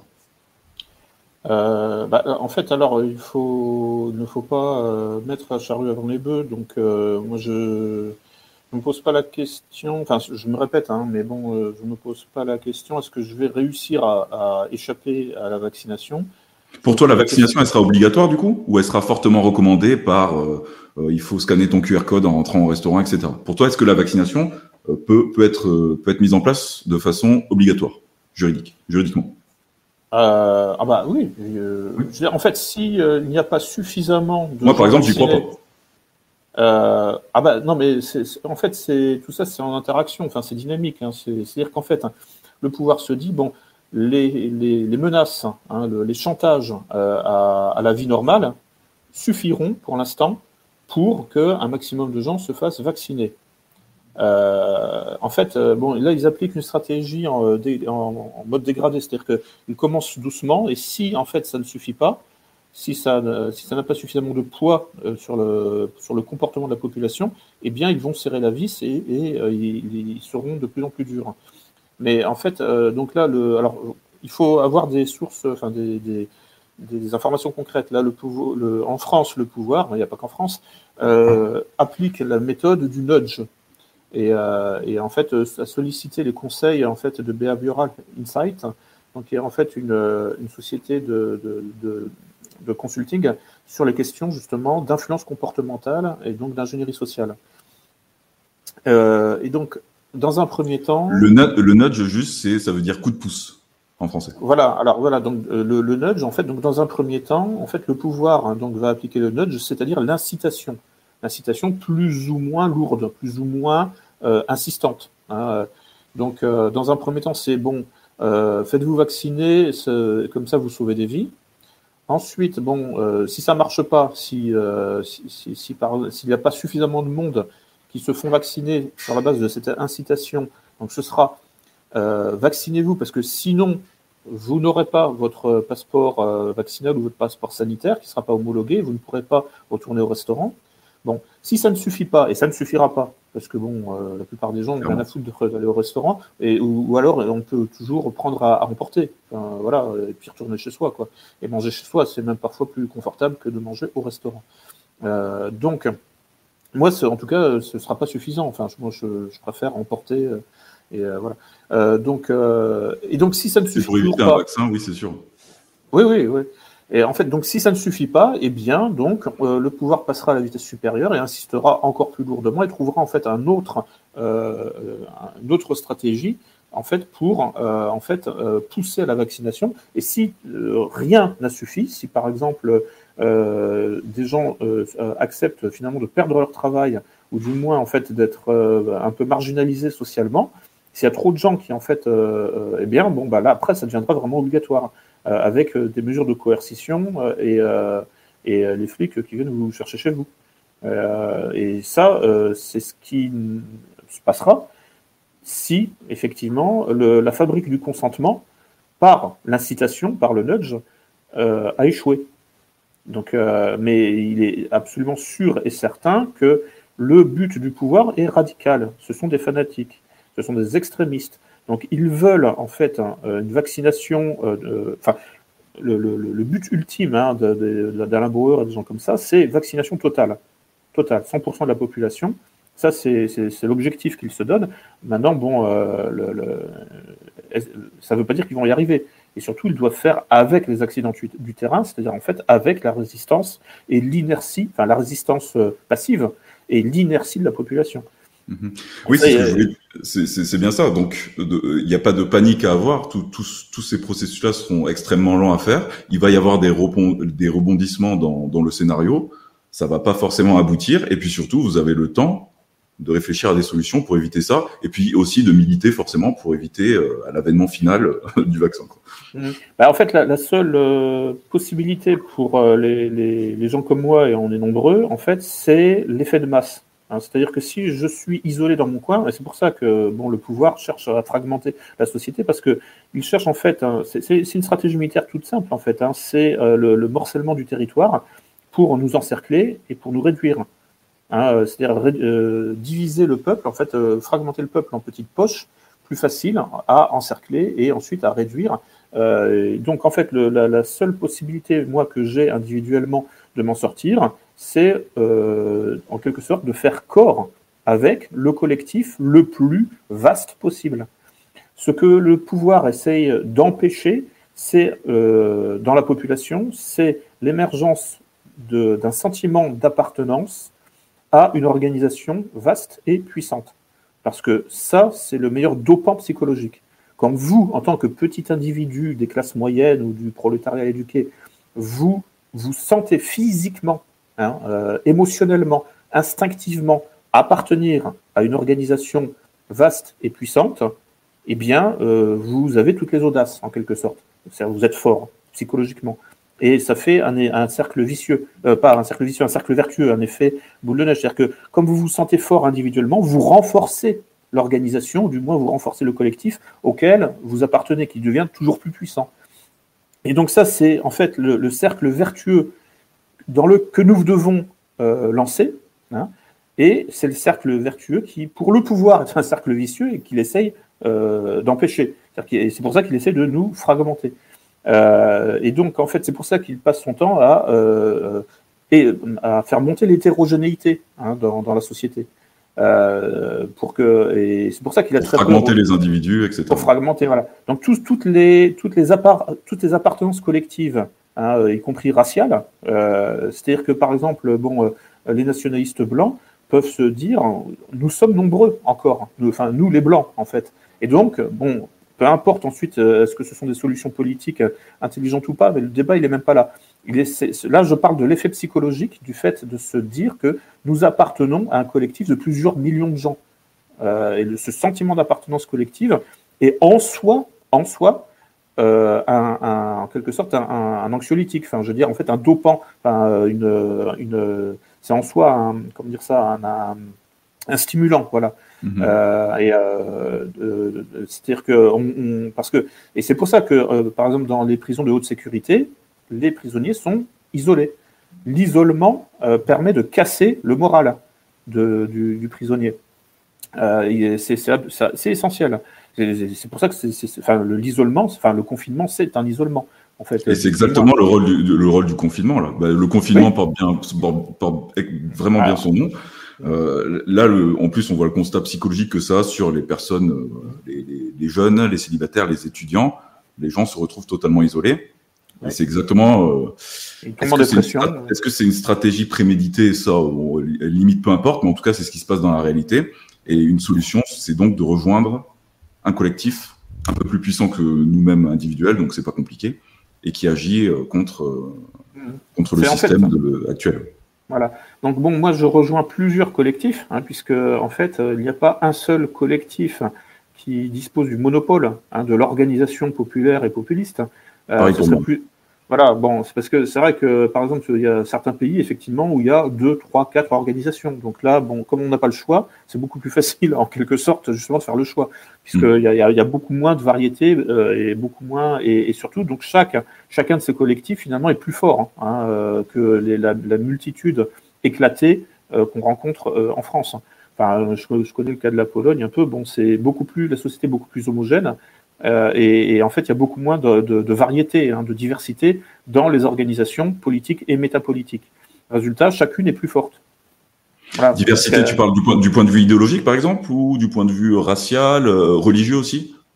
Ah bah, à tous les niveaux, en fait. Hein. À tous les niveaux. La, la, la, société, en fait, est plus homogène. Enfin, c'est la société polonaise, c'est 99% de blancs et de catholiques. Donc là, sur le plan identitaire. J'y suis déjà allé, effectivement. Il euh, n'y a pas beaucoup de bronzés là-bas. voilà. Bon. Donc, alors, dans les grandes villes, parce que bon, évidemment, les, dans les, capi les, capitales, c'est toujours un peu, un peu cosmopolite. Hein. Euh, mais euh, bon, sinon, effectivement, bon, c'est très homogène sur le plan identitaire. Et, et donc, il y a beaucoup moins de, vari enfin, de, de diversité aussi sur le plan des organisations politique et métapolitique. Il y a, il y a, il y a moins de variété qu'en France. Euh, résultat, en fait, chaque, chaque organisation euh, amène à elle beaucoup plus de monde. Hein, c'est le principe de. Enfin, moins vous êtes nombreux, plus vous aurez de, de militants euh, chacun. Euh, et donc, euh, et, donc en fait, parce qu'en en fait, il y a des évidences qui, qui pour nous ne, ne, sont plus. Enfin, pour le français moyen, c'est-à-dire que quand on est en colère en France, bon, bah voilà, on va déjà, je sais pas quoi, gueuler sa colère sur les, les, réseaux sociaux. Bon, en Pologne, ça se fait aussi, hein, évidemment, mais je veux spontanément, en fait, bon, alors c'est aussi un peu la culture du parti unique hérité du communisme. C'est-à-dire que sous le communisme, en fait, il y avait que deux organisations. Il y avait le parti et l'Église. Voilà. Donc, donc pendant deux, enfin les trois générations, deux, trois générations. Enfin, je veux dire, bon, si on oui, parce que la Pologne est vraiment devenue, euh, est, passée sous euh, euh, le contrôle communiste hein, à, la après la deuxième guerre mondiale, vraiment.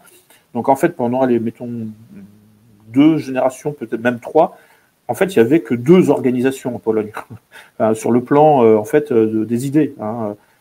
donc deux organisations qui, qui, structurent absolument tout, toute la société dans, dans son ensemble. Voilà, il y avait le pouvoir, il y avait un pouvoir, le mm. parti communiste, et un contre-pouvoir. Voilà. Donc ça simplifie considérablement les choses. Ensuite, bon, les syndicats sont montés en puissance, on se souvient, bon, Solidarność, mais entièrement sponsorisé par la CIA, et ça, on a les preuves. Donc, euh, donc, donc là, à partir des années 70-80, il y a eu un troisième euh, euh acteur, donc euh, qui est venu se, se, se surajouter à l'Église en tant que contre-pouvoir.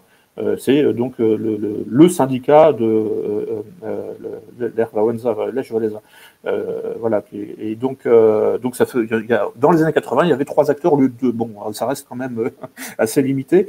Et puis, bon, voilà. Donc, et alors que c'est vrai que bon, en France, par exemple, bon, on a déjà une myriade en fait hein, d'acteurs politiques et métapolitiques depuis les années 50, et, et ça, ça, ça, ça, ça ne s'est pas arrangé depuis.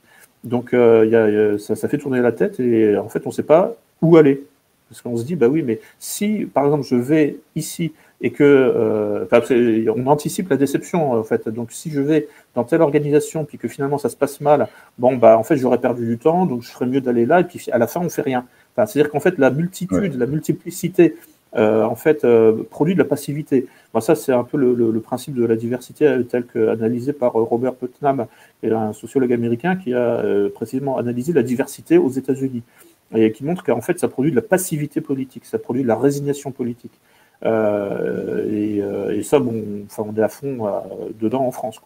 Alors que les sociétés plus homogènes, en fait, hein, déclenchent des comportements d'engagement militant beaucoup plus rapidement et beaucoup plus efficaces. Euh, voilà, bon, ça c'est euh, d'où la nécessité pour euh, le pouvoir mondialiste, justement, de, faire monter l'hétérogénéité des sociétés, donc de faire monter la diversité, pour paralyser les capacités organisationnelles du peuple.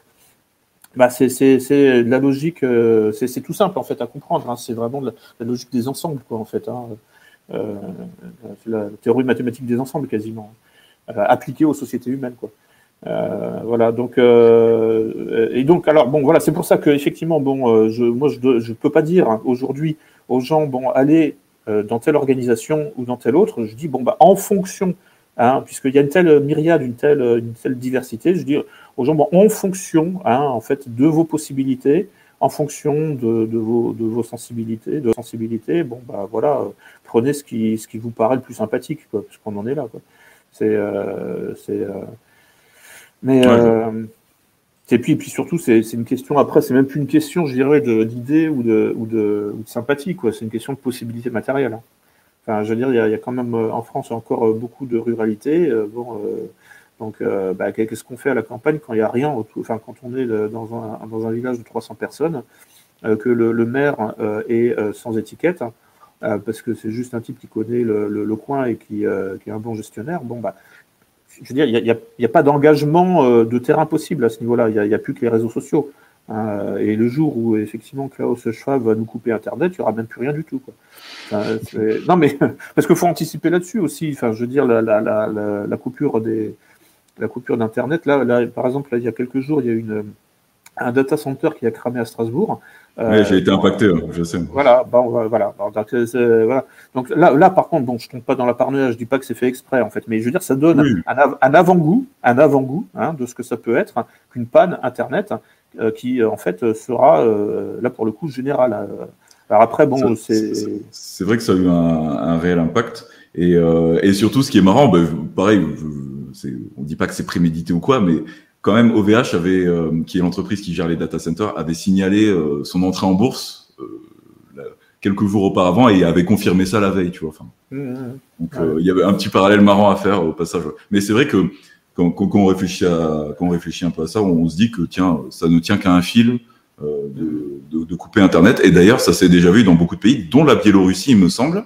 quand il y a des petits soucis avec des dissidents sur place, on coupe directement Internet. On voit ça, on voit ça particulièrement en Afrique, je pourrais pas citer un pays là par contre de mémoire, mais il y a déjà des, voilà, des gouvernements qui ont coupé Internet parce que euh, les réseaux, les réseaux sociaux, ça fait chier quoi.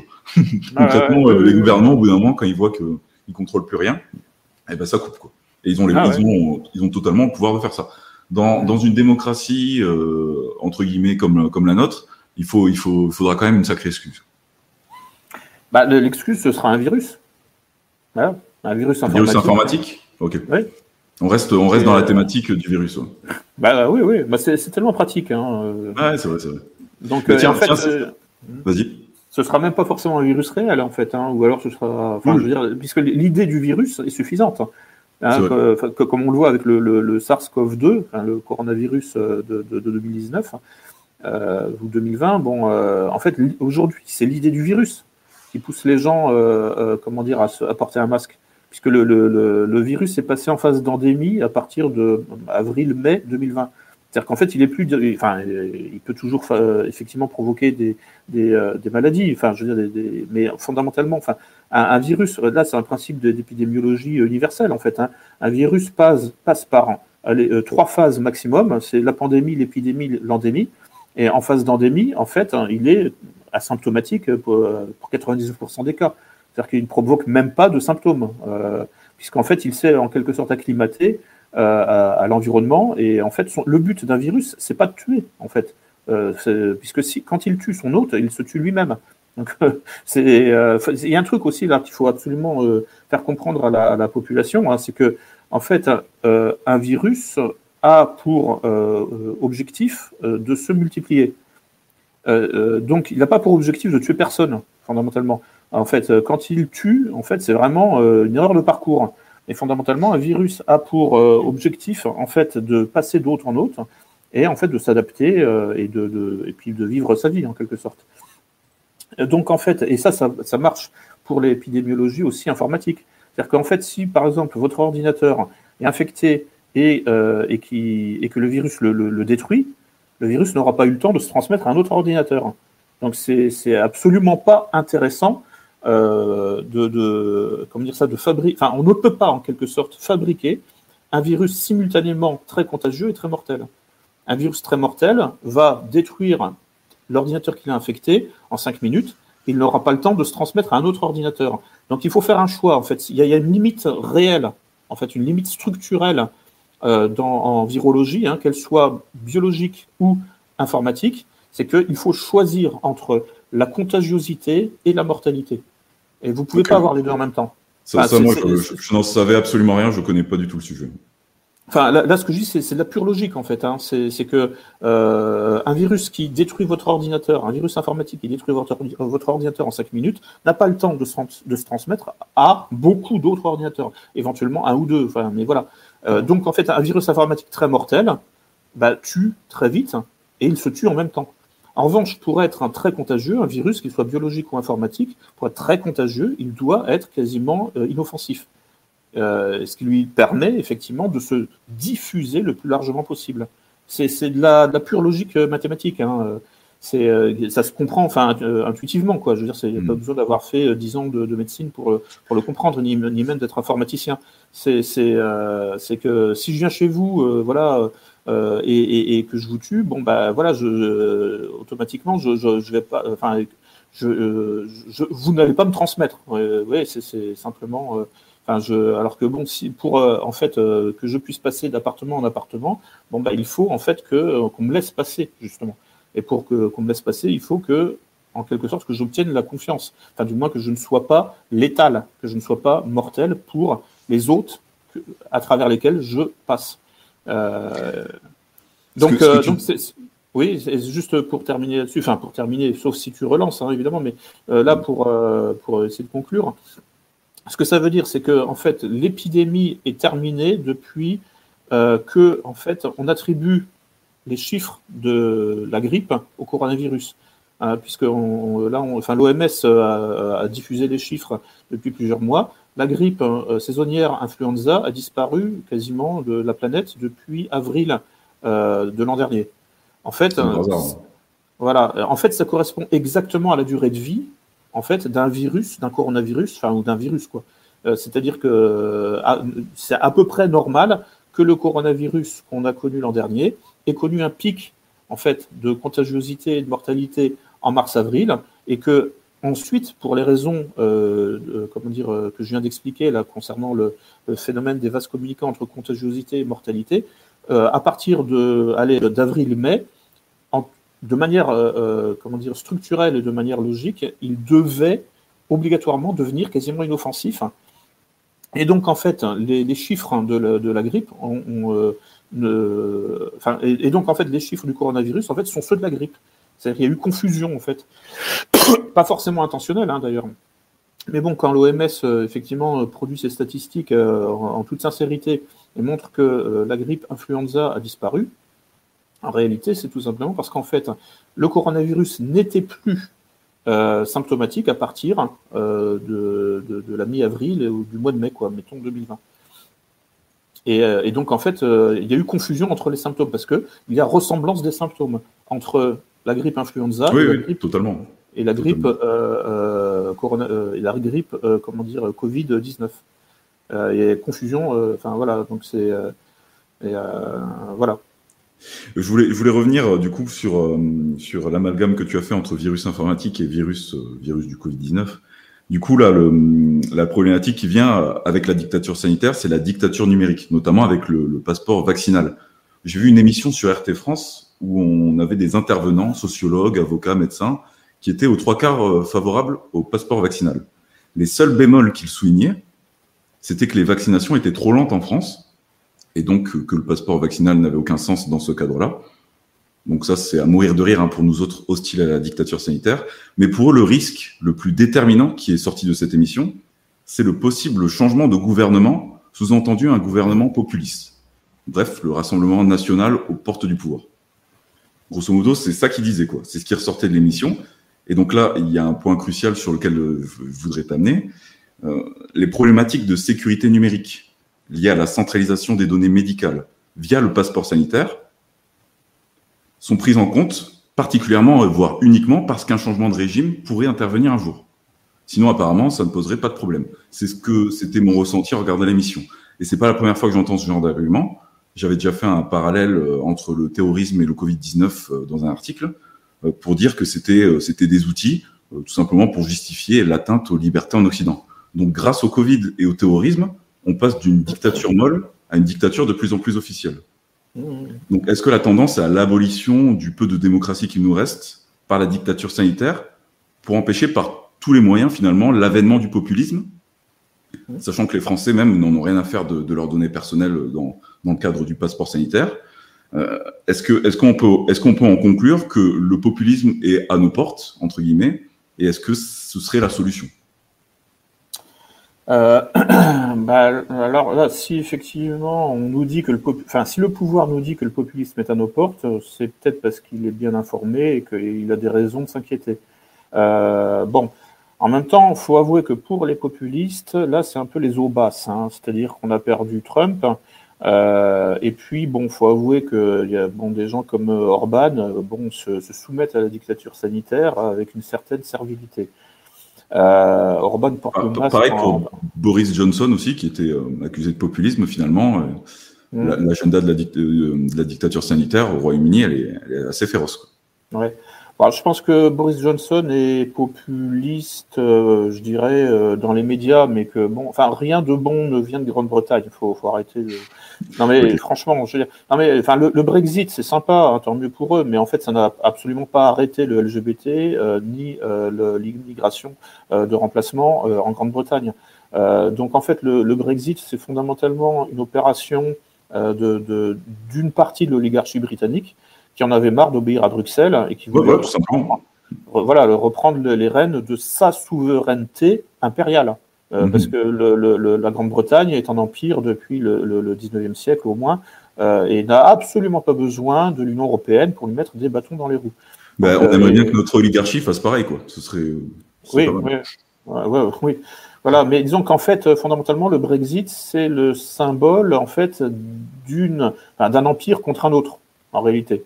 C'est l'empire, euh, l'empire géré par Londres, qui est, une véritable cité-État euh, et qui euh, donc, gère en fait le Commonwealth, quoi, et, une partie des États-Unis. donc et qui, en avait marre effectivement en fait d'être contredite ou d'être contrarié par cet autre empire qu'est l'Union européenne. mais c'est pas c'est pas l'expression d'un nationalisme populiste fondamentalement. Euh, et Boris Johnson, effectivement, l'apparence. Non, mais parce que comme Boris Johnson n'a pas euh, sa langue dans sa poche, enfin, je veux dire, il est un petit peu brut de décoffrage, et donc bon, euh, voilà, il, est, ça, il peut paraître sympathique. voilà, bon. Mais mais voilà, bon, enfin donc je, je, moi je, je, je, vois pas, enfin on peut pas prendre modèle sur la Grande-Bretagne à aucun niveau, c'est pas possible. Enfin je veux dire, alors c'est un pays qui a évidemment un peu plus d'authenticité qu'Israël, mais ça me fait un peu penser. Enfin, c'est d'abord des paradis fiscaux, c'est d'abord des. Enfin, c'est, alors effectivement, la Grande-Bretagne n'est pas une création de synthèse ex nihilo, euh, mais elle l'est devenue d'une certaine manière. Enfin, je veux dire la, la City, etc. Enfin, bref, euh, quelque part, d'une certaine façon, c'est un, pays qui a cessé, enfin, qui a été remplacé par une cité-État à visée euh, impérialiste hein, et mondialiste en réalité. Donc ma, question c'était du coup, est-ce que la dictature sanitaire va empêcher euh, tous les nouveaux populismes d'arriver, notamment celui qu'on attend tous, le populisme français? Pour toi, grosso modo, en fait, je vais simplifier même la question, c'est quoi les pronostics en fait pour l'année prochaine? Bah, En fait, euh, le, problème c'est que les Français n'ont pas encore compris euh, qu'il fallait le Frexit, qu'il fallait effectivement sortir de l'UE. Ça, ils l'ont pas encore compris. Hein. Donc, donc, le comprendre. Voilà, donc à, à partir même même en, cas de, de, de d'effondrement de l'euro, je pense que bon, il y a un tel une telle passivité euh, de, qui a été fabriquée hein, depuis 2005. En 2005, avec le, le, référendum, bon, il y, a, il y, a, eu une belle réaction euh, une, réaction de rébellion, hein, évidemment, mais bon, aujourd'hui c'est fini. Quoi.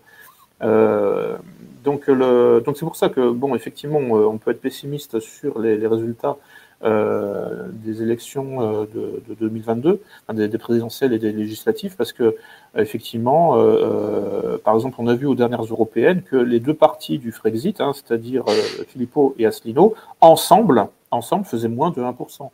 c'est-à-dire moins que le parti des animaux. Là. donc, Ça, c'était quand même un sacré coup. Non, mais bon, voilà. Bon, moi, j'ai pas voté pour eux parce que voilà, bon, j'ai. En fait, euh, alors après, bon, maintenant, il faut euh, entrer dans le débat épineux hein, du rapport euh, du Rassemblement national avec l'Union européenne.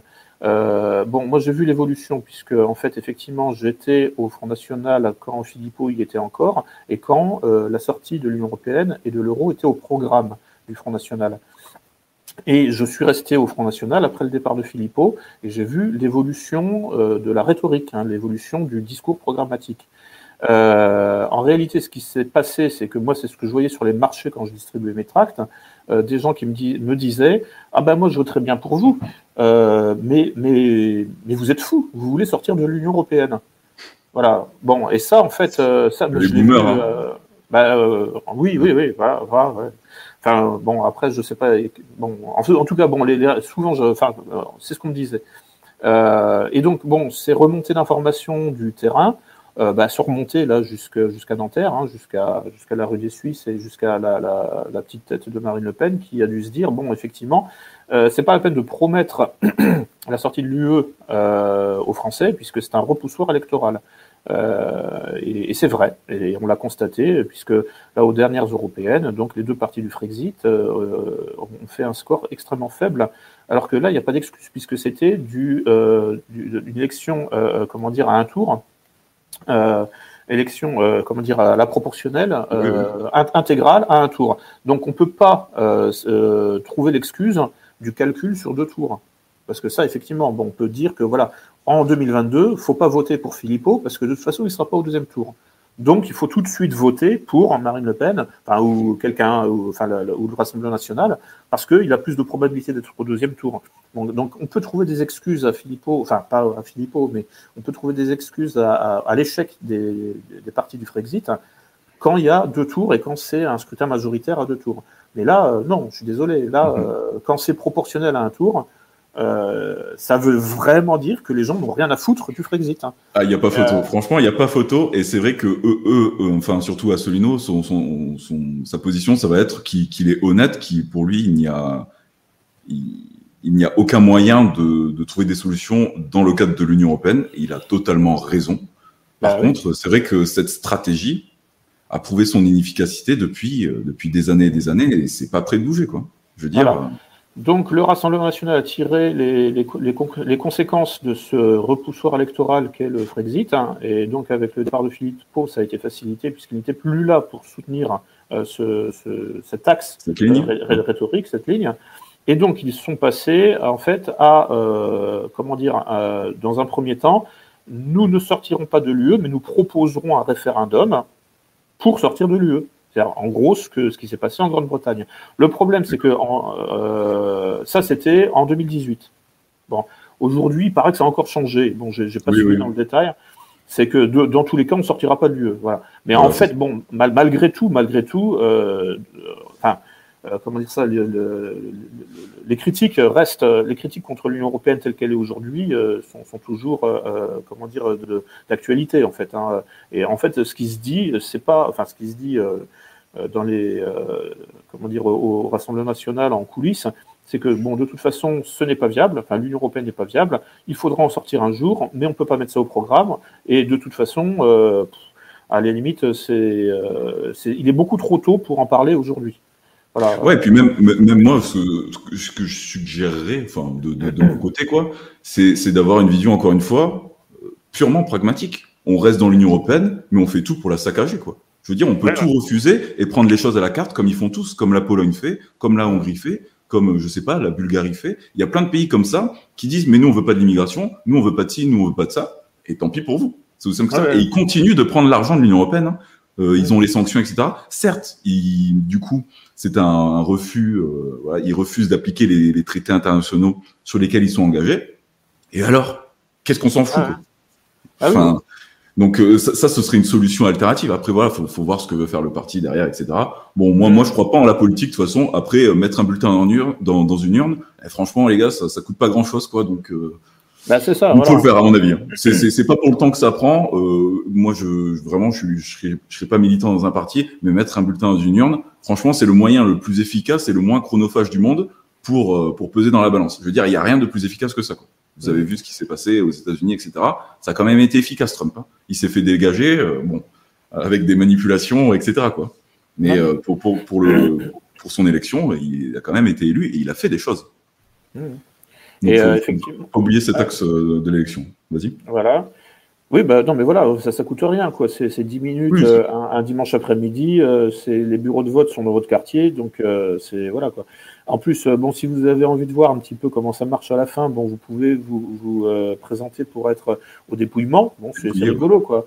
Voilà, ça prend aller une heure, deux heures euh, sur le coup de 20 heures, quoi. Bon, c'est amusant, quoi. Enfin voilà, c'est une, petite sortie, quoi. Donc faites-le. Là, vous, verrez en fait comment ça comment ça fonctionne, et vous verrez aussi que en fait les, les fraudes sont quasiment impossibles. En fait, c'est possible, et évidemment, c'est toujours possible, mais ça reste marginal. Et euh, bon, les résultats. dans le cadre du système actuel.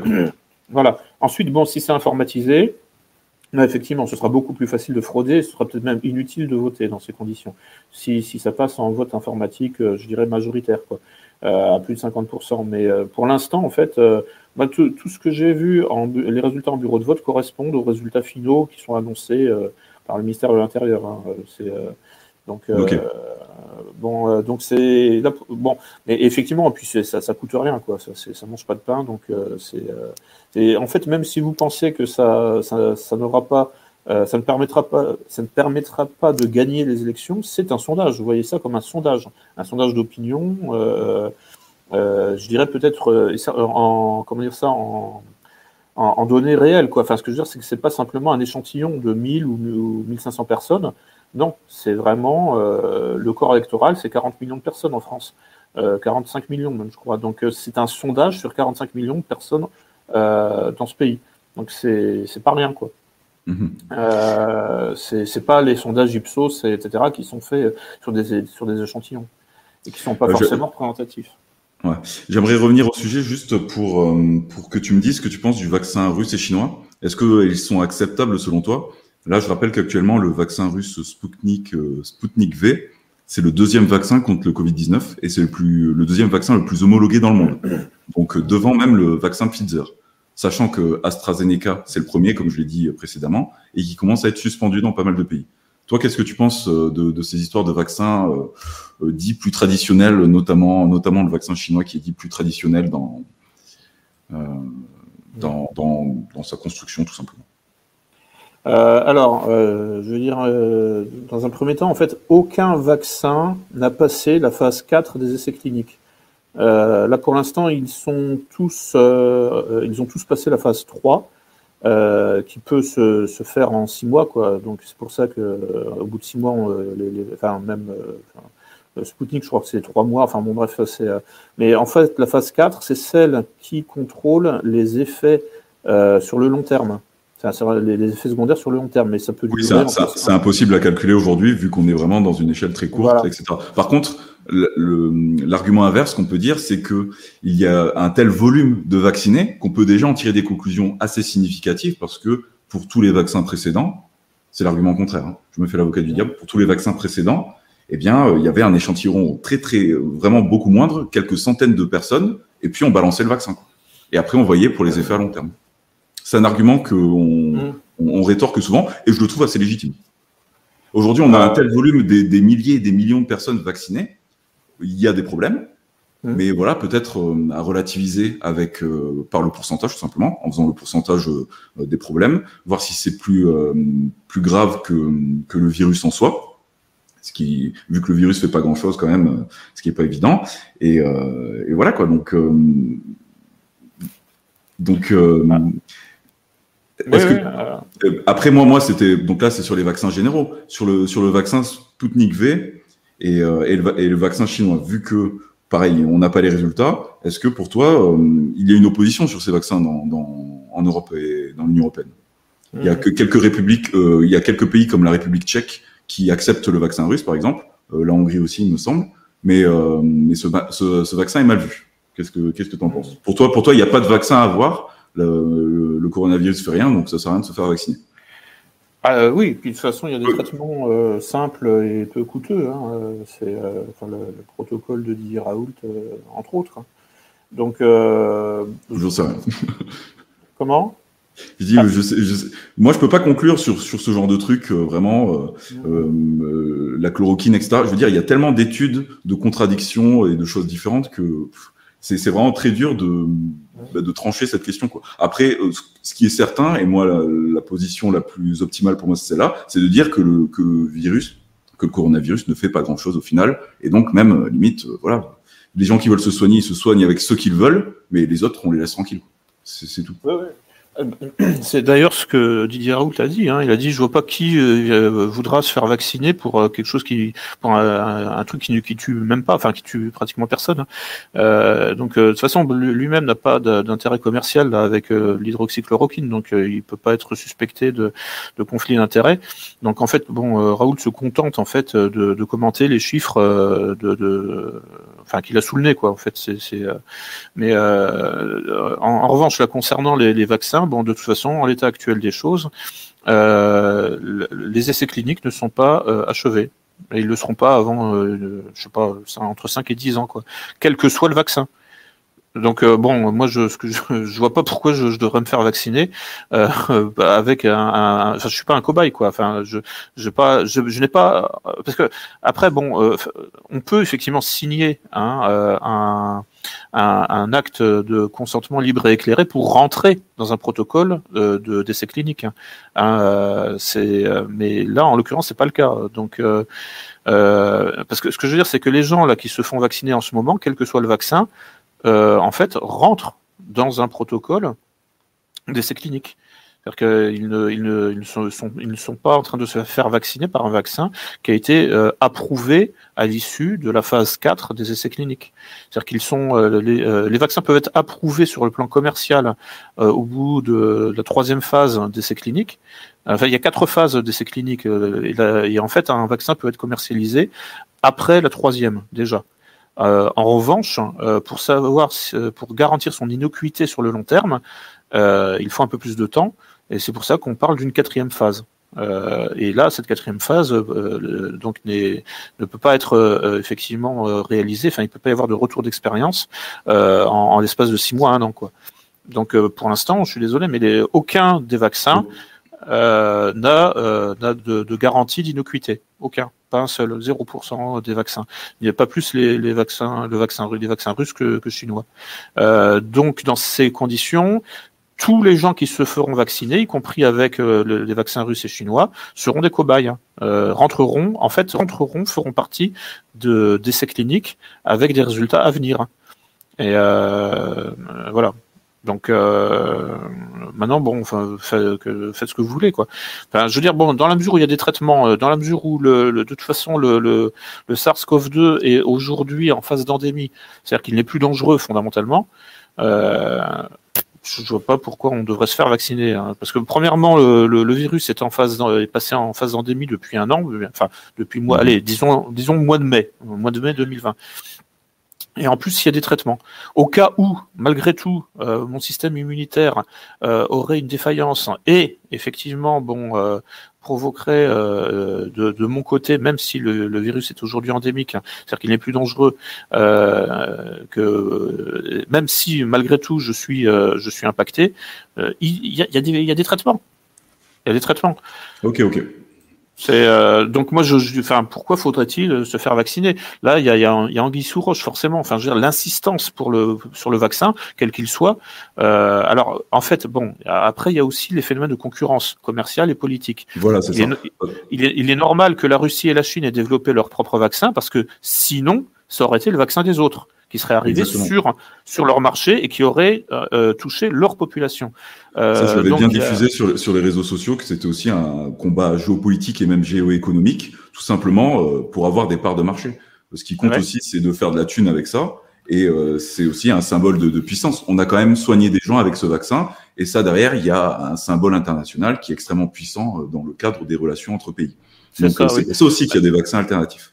C'est un peu comme les Jeux Olympiques. Quoi. Enfin, ça a l'air de rien, c'est symbolique, mais en même temps, si on n'y participe pas, euh, on du monde de football, c'est que, que, du symbole. Et puis derrière, derrière, ça apporte énormément d'argent, ça apporte, ça apporte énormément de financement euh, pour, euh, je sais pas, pour plein de plein de projets euh, mmh. de construction, etc., etc. Donc oui, oui, c'est c'est un tout coup. Voilà. Alors, je, je, pensais aux Jeux Olympiques parce que les Russes et les Chinois sont, sont quand même un peu mieux représentés que dans le football. donc, euh, c'est pour ça que les, donc euh, c'est pour ça que là, enfin, c'est pas qu'une question d'orgueil national en fait. Hein, si les Russes et les Chinois ont développé leur propre vaccin, non, c'est aussi effectivement pour euh, jouer leur partition hein, sur la scène internationale dans le champ de l'industrie vaccinale, parce que sinon, effectivement, de toute façon, ils auraient été eux-mêmes colonisés par les, les vaccins occidentaux. Euh, et euh, donc, euh, donc il y a, y a, effectivement bon ce, ce, cette dimension-là, là en fait, c'est-à-dire en fait de, de, de, protectionnisme en quelque sorte vaccinal, de protectionnisme sanitaire, hein. et sachant que euh, comme euh, euh, si on se positionne par rapport à l'ennemi, l'Union européenne, enfin Ursula von der Leyen, a dit qu'il fallait absolument éviter le fléau du nationalisme vaccinal. c'est magnifique. Bah, bah, voilà, voilà, non, non mais c'est euh, donc donc donc donc il faut soutenir le, nationalisme vaccinal. donc il faut soutenir en fait le développement par la Russie et par la Chine de leur propre vaccin. Voilà, enfin, mais, mais là, c'est encore un autre débat. Là, c'est une question. Là aussi, c'est plus, euh, c'est un peu, euh, enfin, c'est pas que symbolique, quoi, mais euh, c'est une, c'est un peu, je dirais qu'il faut effectivement pour empêcher le mondialisme vaccinal, ben, il faut effectivement qu'il y ait un maximum de vaccins, même s'ils sont tous nuisibles. Mais c'est encore un autre débat. Enfin, je veux dire, là, on, parle de choses. On n'en sait rien concrètement pour l'instant. En tout cas, ça dépend des vaccins. On n'a pas le recul, etc., etc. Oui, ok, on, arrive tout doucement à la fin. Je vais, je vais pas prendre tout ton dimanche non plus. vous pouvez commencer à poser vos questions, comme ça, euh, Lucien se fera un plaisir d'y répondre. Euh, moi, je vais te dire comment je vois, je vois un peu le, le scénario futur. Euh, est-ce que, est-ce que tu penses pas que euh, il nous manque encore un gros catalyseur un peu plus sérieux pour nous forcer vraiment à, mettre le dernier genou à terre Il nous faut quand même une dernière bonne excuse. Tu me dis ce que tu en penses. Moi, je pense à un nouveau variant de coronavirus encore plus grave ou encore plus contaminant. On, voilà, on a eu quelques petites infos euh, par-ci par-là dans ce sens-là, notamment avec les cas de variants britanniques et sud-africains. On peut penser également à, un nouveau virus, tout simplement. Là, il y a quelques jours, euh, quelques semaines, euh, la Russie a, établi qu'il y a eu un premier cas de transmission de la grippe aviaire à l'humain pour la première fois dans l'histoire. Donc voilà. Euh, sinon, on peut penser évidemment aux classiques crise économique et crack financier. Et, euh, évidemment, le populisme qui arrive euh, et, qui, est à nos portes. donc, parmi tout ça, à ton avis, voilà, quelle sera, quelle sera la, bonne excuse pour enclencher la prochaine étape de la dictature contre les peuples, du grand reset? Et du projet, du projet de domination mondiale, on va dire ça clairement. Mmh. Euh, en fait, un, nouveau virus euh, plus mortel que le SARS-CoV-2 serait moins contagieux, hein, pour les raisons que j'ai expliquées tout à l'heure, qui sont vraiment des raisons connues hein, par le monde médical. Euh, c'est-à-dire qu'en fait, un, virus est soit très contagieux, soit très mortel, mais il peut pas être les deux en même temps. C'est pour des raisons purement logiques. Euh, ça, en fait, il y a c'est euh, Martin Winkler, euh, qui est un, écrivain euh, et qui est aussi médecin généraliste par ailleurs, qui avait exposé ça euh, en 2009 pendant la, la, la, l'épidémie de H1N1. Donc il avait expliqué ça sur son blog en fait. Euh, et puis bah après j'ai fait des recherches et bon j'ai trouvé d'autres sources hein, évidemment, mais c'est c'est c'est du bon sens quoi. Enfin c'est la logique euh, euh, élémentaire quoi. Donc en fait bon si par exemple je sais pas dans quel laboratoire P4 là on nous prépare en fait un, virus de synthèse de toute façon, il sera obligé d'obéir hein, à, à, la pression sélective, hein, à la sélection naturelle, et donc aux lois de la nature. Et donc, il sera soit force, soit très mortel, euh, et donc en fait, il, euh, bon bah, il disparaîtra très vite hein, avant d'avoir pu contaminer beaucoup de gens. Donc il disparaîtra au bout de deux jours peut-être. Si s'il tue 100%, en fait, tout simplement, il disparaîtra très très vite. Hein. si, si sa mortalité est de 100%, il va pas durer très très longtemps. et pour qu'il soit en fait le plus contagieux possible, bon bah forcément, il devra être le moins mortel possible. Et ça, apparemment, euh, donc ça, ça c'est dans le réel. Mais évidemment, les, non, mais voilà, voilà. Donc les médias. il y a le réel et il y a les perceptions. Voilà, il y, a, il y a le virtuel, enfin il y a les médias, enfin les médias de masse euh, qui façonnent les perceptions et qui euh, eux se chargent effectivement de produire l'illusion que un virus peut être simultanément euh, très mortel et très contagieux. Donc ça c'est ce qu'on nous a vendu avec le SARS-CoV-2, qui en fait oui est très contagieux, enfin assez contagieux euh, et donc forcément peu mortel. Euh, voilà, c'est vraiment le principe, c'est les vases communicants hein, en fait. Hein, euh, le, paramètre, il y a un paramètre qui monte quand, l'autre descend hein, obligatoirement. Euh, donc voilà, donc là on peut effectivement, les médias peuvent parier qu'ils vont réussir à nous vendre quelque chose qui soit ultra mortel et ultra contagieux en même temps. Mais il y aura en fait une dissonance par rapport au réel euh, un fossé en fait à combler qui sera encore plus euh, euh, comment dire profond qu'avec le SARS-CoV-2, enfin qu'avec la Covid-19, puisque bon, enfin c'est donc je vois pas en fait le, enfin c'est ça, c'est vraiment après des, des un, défi en fait hein, que le, le, pouvoir mondialiste se donne à lui-même. Hein, c'est comment en fait faire passer. Quelle sera la meilleure excuse pour justifier leurs prochaines mesures? Oui, alors en fait, là, tu évoquais euh, effectivement une crise économique. Euh, bon, euh, c'est, ça me paraît plus probable parce que je pense que, en fait, la, enfin, une crise économique ou une crise informatique. Euh, ça, je pense que en fait sur le piano en fait hein, de, des, des, différentes crises, euh, la crise sanitaire euh, donc c'est une touche qui a déjà été jouée. Bon maintenant je pense que ça me paraît difficile de, de jouer encore sur la même. Euh, ils vont plutôt utiliser une autre touche. D'ailleurs c'est qui a, a, été annoncé en fait. Hein, c'est effectivement une crise informatique, c'est-à-dire une, une une enfin un, virus informatique hein, euh, avec des cyberattaques, etc. Et puis bon, bah la crise économique, ça on nous en parle euh, depuis tellement longtemps. C'est une épée de Damoclès, voilà, qui, qui enfin même à la limite depuis 1929, tu vois. Enfin, c'est c'est une épée de Damoclès. Enfin, en fait, c'est le capitalisme qui fonctionne comme ça de toute façon. Euh, donc, je veux dire, c'est à part avec des, des, crises régulières, à intervalles réguliers, quoi. Donc Sauf, que là, avec, avec, la planche à billets, bah, il repousse la crise ad vitam aeternam pareil. Mais euh, du coup, c'est vrai qu'il suffirait, euh, il suffirait d'un changement de politique monétaire pour qu'en fait tout s'écroule. Oui, ouais, Vraiment, il, il, manque pas grand-chose pour activer, comme tu dis, euh, pour toucher la, la, bonne touche de piano qui, qui, qui serait nécessaire à vraiment commencer à encore basculer, à faire, à provoquer une nouvelle étape dans, dans l'asservissement des, des, nations et des peuples. Oui, oui. Enfin, euh, en fait, euh, bon, comment dire, le, le, le la, la, crise sanitaire ne peut pas être abandonnée parce que s'il recule là-dessus, ben c'est euh, quelque part c'est vraiment un constat d'échec de, la part du pouvoir. Mm. Ben voilà, en fait, ce, ce, en fait, ça provoquerait chez eux aussi une épidémie de dépression en fait, hein, vu tout, toute l'énergie qui est, qui est investie, euh, enfin, il y aurait un phénomène de décompensation d'un seul coup, et on verrait Alain Bauer et, ses amis euh, euh, tomber en dépression, tomber comme des mouches, quoi, les uns après les autres. Euh, donc c'est pas possible, voilà. Donc là, ils peuvent pas s'arrêter là-dessus. Et si ça s'arrête, ce sera un petit peu comme avec le terrorisme islamiste, ce sera par un peu épuisement des forces, quoi. C'est-à-dire qu'effectivement, on nous parle beaucoup moins le terrorisme islamiste aujourd'hui, mais ça peut être réactivé, hein, évidemment, euh, à intervalles réguliers. De temps en temps. Euh, mais bon, c'est, c'est, euh, y a, ça, ça, fait plus son effet, quoi. Il y a, y a, déjà eu, il y a déjà eu le 11 septembre, il y a déjà eu le novembre 2015. Bon, hmm. voilà, des petits attentats par-ci par-là. Voilà, oui, bon. C'est, un, un peu vieillot, quoi. Enfin, c'est, c'est un peu démonétisé.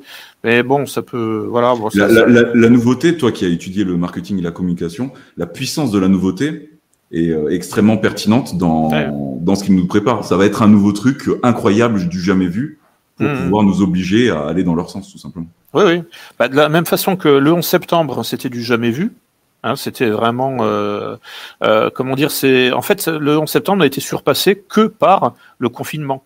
Euh, les, euh, il a fallu une vingtaine d'années en fait pour qu'il euh, y ait le, le, le même le même impact hein, sur le plan des consciences, sur le plan de la sensibilité, sur le plan de l'opinion publique et sur une telle échelle mondiale également quoi.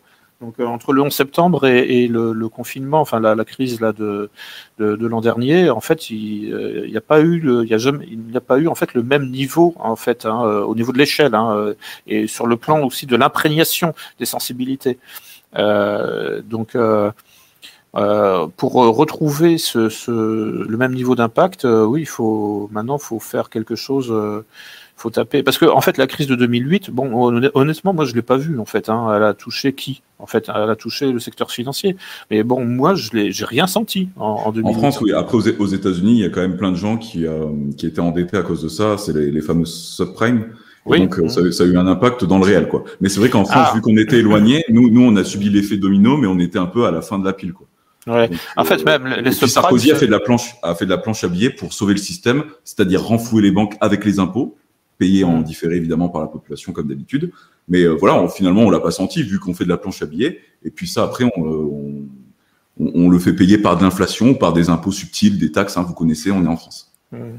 Oui, enfin, mais effectivement, alors la crise de subprime, euh, en fait, c'est 2007, hein, le, Freddie Mac et Fannie Mae. Donc là, effectivement, la, la, crise des subprimes a euh, impacté la population, mais 2008, à proprement parler, je suis pas sûr que ça ait, enfin, en fait, bon, ça a mis des gens euh, au chômage dans la finance, hein, certainement. Mais euh, enfin bon, bon, globalement, enfin, je veux dire, c'est ça n'a pas eu le, sur le plan en fait, on pourrait dire, euh, je dirais, enfin, comment dire ça de. de... Oui, il n'y a pas, il a pas eu de bank run, il n'y a pas eu de de, de, de gens directement qui n'avaient plus à manger. C'était pas la catastrophe dans ce sens-là, oui. Oui, parce que le système est beaucoup plus sophistiqué aujourd'hui. On peut faire. et puis peut-être que c'était pas ouais, une crise aussi grave que que ouais, que, que, la crise de 1929. Mais il y avait la planche à billets. 1929, ça a été provoqué parce qu'ils ont arrêté la planche à billets. Ils ont arrêté de soutenir les entreprises. Là, aujourd'hui, ce qui se passe, c'est qu'on l'a fait, la planche à billets. Mais le jour où ça s'arrête, c'est terminé. Ce sera exactement pareil. Donc, oui. C'est parce que souvent, ce qui est dit dans les économistes alternatifs ou même les économistes en général, c'est que 2008 n'est que euh, n'était que la première étape d'une crise beaucoup plus globale. Elle a été atténuée, cette crise, mais normalement, une crise, c'est censé purger les entreprises. Là, ça a purgé quelques banques, qu'on a nationalisé, qu'on a fait des fusions, acquisitions, machin. Mais le, système n'a pas été purgé. Et normalement, dans l'économie, on, devait purger, mais ça n'a pas été fait. On a racheté les parts des entreprises pourries, pareil pour les titres, etc., etc. Ça a été nationalisé. Et ça, c'est le fondement du problème. Et c'est-à-dire, comme tu disais tout à l'heure, que il suffirait juste euh, que, bah, que des gens euh, dans les banques centrales décident que tout ça c'est terminé pour qu'il euh, y ait des sacrés soucis économiques, pour le coup, dans le réel. Ouais. Euh, y a, des... Tu voulais rebondir sur ça peut-être? Euh, oui, bah, alors bon, effectivement, euh, on peut se.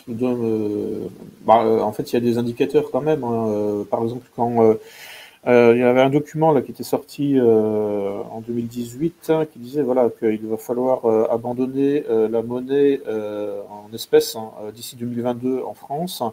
On peut se demander dans voilà si en fait il ne va pas y avoir une crise économique juste avant en fait, pour pousser à ça. Mais bon, voilà, c'est un indicateur, c'est 2022, voilà, bon, euh, c'est. Euh, euh, la, monnaie numérique, du coup, les banques centrales préparent ça avec les CBDC. Et l'objectif, oui, c'est de, bah, de supprimer le cash à terme. Mais tout ça, encore une fois, ce sont des longs processus, à moins qu'il y ait, comme, comme on dit, une crise ou etc. Mais bon, c'est impossible à prévoir, impossible à voir le timing d'une telle, telle chose. Donc, euh, bon, ça sert à rien de spéculer sur ça, je pense. Quoi. Il y a des gens qui te demandent comment te contacter. Ben, réseaux euh, sociaux, non? Oui, oui, mais en fait, ne tu, as, tu as un mail général? Peut-être un mail euh, public? Euh, non, non, non. Enfin, en mm. fait, euh, le, problème, c'est que je, n'ai pas le temps de répondre aux messages qu'on m'envoie. Euh, tu veux qu'on te laisse tranquille, ok. non, non, c'est pas, c'est pas qu'on me laisse tranquille. C'est, en fait, si vous êtes en région parisienne ou en région lyonnaise, venez me voir hein, au cours hein, de, aux formations d'égalité et réconciliation. Inscrivez-vous et là, on aura le temps de, de discuter. Euh, mais sinon, c'est vrai que le problème, c'est que je n'ai pas le temps de répondre aux messages qu'on m'envoie sur les réseaux sociaux. J'essaye, mais j'y arrive pas. c'est au-dessus des possibilités d'un être humain. Il faudrait que je prenne une secrétaire hein, ou un secrétaire. Non, non, mais je sais pas pour dire voilà que je suis célèbre ou quoi que ce soit. C'est juste la vérité. Je reçois trop de messages. Et, en plus, tu es, déjà actif sur plein de réseaux différents. Tout ça, ça consomme beaucoup d'énergie. Je, je, sais de quoi je parle parce que je fais un peu pareil. Et euh, oui, oui, répondre à tout le monde, c'est pas évident, surtout quand on a une petite notoriété comme la tienne, tu, tu dois recevoir des messages. Euh, bref, euh, quid de la puce RFID sous-cutanée? Bon, ça, on en parle depuis 2006, je crois. Donc, euh, la puce RFID, bon, elle n'est pas dans le vaccin. Euh, bon, vous avez votre téléphone portable et ça suffit, les gars. Questions rapides pour toi. Qu'est-ce que tu conseilles comme pièce? Bon, c'est pas le sujet, les gars. Posez des questions sur le sujet, s'il vous plaît. Euh, question, dans le PDF Rockefeller, il prévoit l'effondrement systémique du Nigeria pour 2027-2030. Qu'en pensez-vous?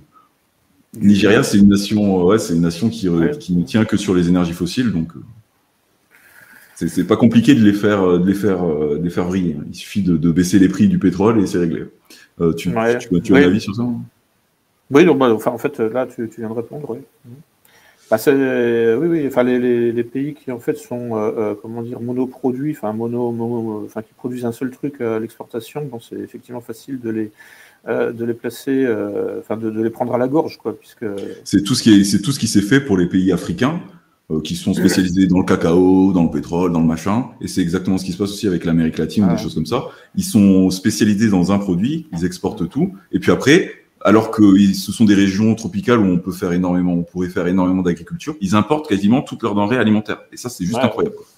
Bah, ça, et, ça correspond à une stratégie intentionnelle. Hein. Ça s'appelle ah, la répartition internationale du travail. euh, non, mais c'est vrai qu'elle est euh, élaborée aussi euh, au Bureau international du travail, là, à Genève. Enfin bon, c'est euh, à l'OMS, etc. OMC, je veux dire. donc il y a, y, a, une vraie véritable stratégie en fait pour spécialiser les pays sur un produit, sur une tâche, et, comme ça, ça les permet de les rendre beaucoup plus dépendants. Quoi. Donc c'est pour ça qu'il faut effectivement en finir avec la mondialisation, en fait enfin le mondialisme évidemment, puisque c'est une, une, idéologie euh, funeste, mais même avec la mondialisation, quoi, il faut démondialiser, quoi. Il faut qu'en fait les, les, pays cessent finalement euh, de d'être dans le l'import-export permanent, bon, sauf évidemment pour les, les produits euh, qu'on ne peut pas, euh, pour des raisons météorologiques, euh, produire localement, mais sinon il faut évidemment revenir sur les, les, les circuits courts et, et développer l'autarcie hein, au maximum. la résilience voilà, euh, évidemment, c'est pas en Scandinavie qu'on va faire du café. Euh, là, c'est parce que voilà, la, météo n'est pas favorable. En même temps, c'est pas euh, comment dire, euh, comment dire, dans les pays qui produisent du café en Amérique latine ou en Afrique noire qu'on va, par exemple, euh, comment dire, faire la pêche au, au, hareng ou au saumon, qui est, plutôt un, poisson des pays, enfin des, des mers froides. Donc voilà. Bon, après, si on veut effectivement se délecter de, de, certains produits, bon, bah, on fait un peu d'import-export, quoi. Mais bon, fondamentalement, enfin, le le, le, fait, le quadrillage là comme ça, quasi mathématique, où euh, chaque pays est responsable d'un produit, c'est le meilleur moyen de tuer l'économie euh, de, de, ces pays. Ça, c'est évident. Et de toute façon, c'est démontré euh, totalement par les faits. De toute façon, il faut, faut, faut, vraiment mettre des dirigeants à la solde, à la solde de l'agenda pour, pour qu'ils puissent mettre en pratique de telles choses. Quoi. C'est, ouais, ouais, c'est, pas de mal avec que, que ça changera ça. Bah oui, parce que en fait, le, problème, c'est que en fait, euh, comment dire, bah, on parle beaucoup hein, de, de, la finance, mais on, on oublie parfois les, les grandes ONG, hein, l'OMS, l'OMC, etc., et notamment tout ce tout ce quartier là qui est au nord de Genève, avec euh, justement où en fait ces grandes organisations internationales sont rassemblées, hein, puisqu'il y a le siège historique de l'ONU. Hein, ensuite, bon, après la deuxième guerre mondiale, il a été aussi un peu, euh, ça s'est partagé entre New York et Genève, mais euh, le, siège de, la SDN, euh, donc le siège historique de l'ONU est à Genève. Et puis il y a effectivement l'OMS, l'OMC, le Bureau international du travail, l'OIM, qui est une branche de, de, de, de, de l'ONU, enfin c'est l'Office international pour l'immigration. Enfin, et, elles sont toutes là en fait. Hein. Oui, oui, bien sûr. C'est dans une espèce de une grande zone, quoi, un grand parc en fait, hein, dans lequel on peut circuler à pied. Hein, c'est ouvert. Enfin, Ils collaborent. Comment? Ils collaborent dans, dans, dans un agenda de, de, structuration du monde, euh, dans, dans, des objectifs euh, cosmopolites, mondialistes, etc. Voilà. Puisqu'en fait, euh, comme euh, en fait, en gros, tous les hauts fonctionnaires hein, de ces, ces, grandes ONG, euh, bon, bah, vivent à Genève hein, ou à, dans les, les, les, villages, dans les bleds avoisinants, quoi. Donc, ils se connaissent tous et ils peuvent effectivement élaborer une politique concertée, puisqu'ils travaillent à quoi 500 mètres les uns des autres enfin quand ils sont pas directement dans, dans le même bureau, enfin dans le dans le, même euh, bâtiment. même bâtiment. Ouais. Oui, voilà. Mais mais bon, je veux dire. C'est un peu comme les comme les lobbyistes à Bruxelles, tu sais, qui, qui, qui font des bouffes ensemble, etc., qui vont tous à la commission.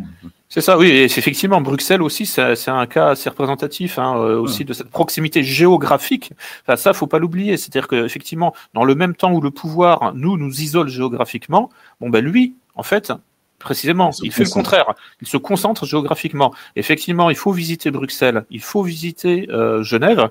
Et là, on voit que en fait, le pouvoir euh, mondialiste, effectivement, euh, passe son temps lui, en fait, à se rapprocher physiquement.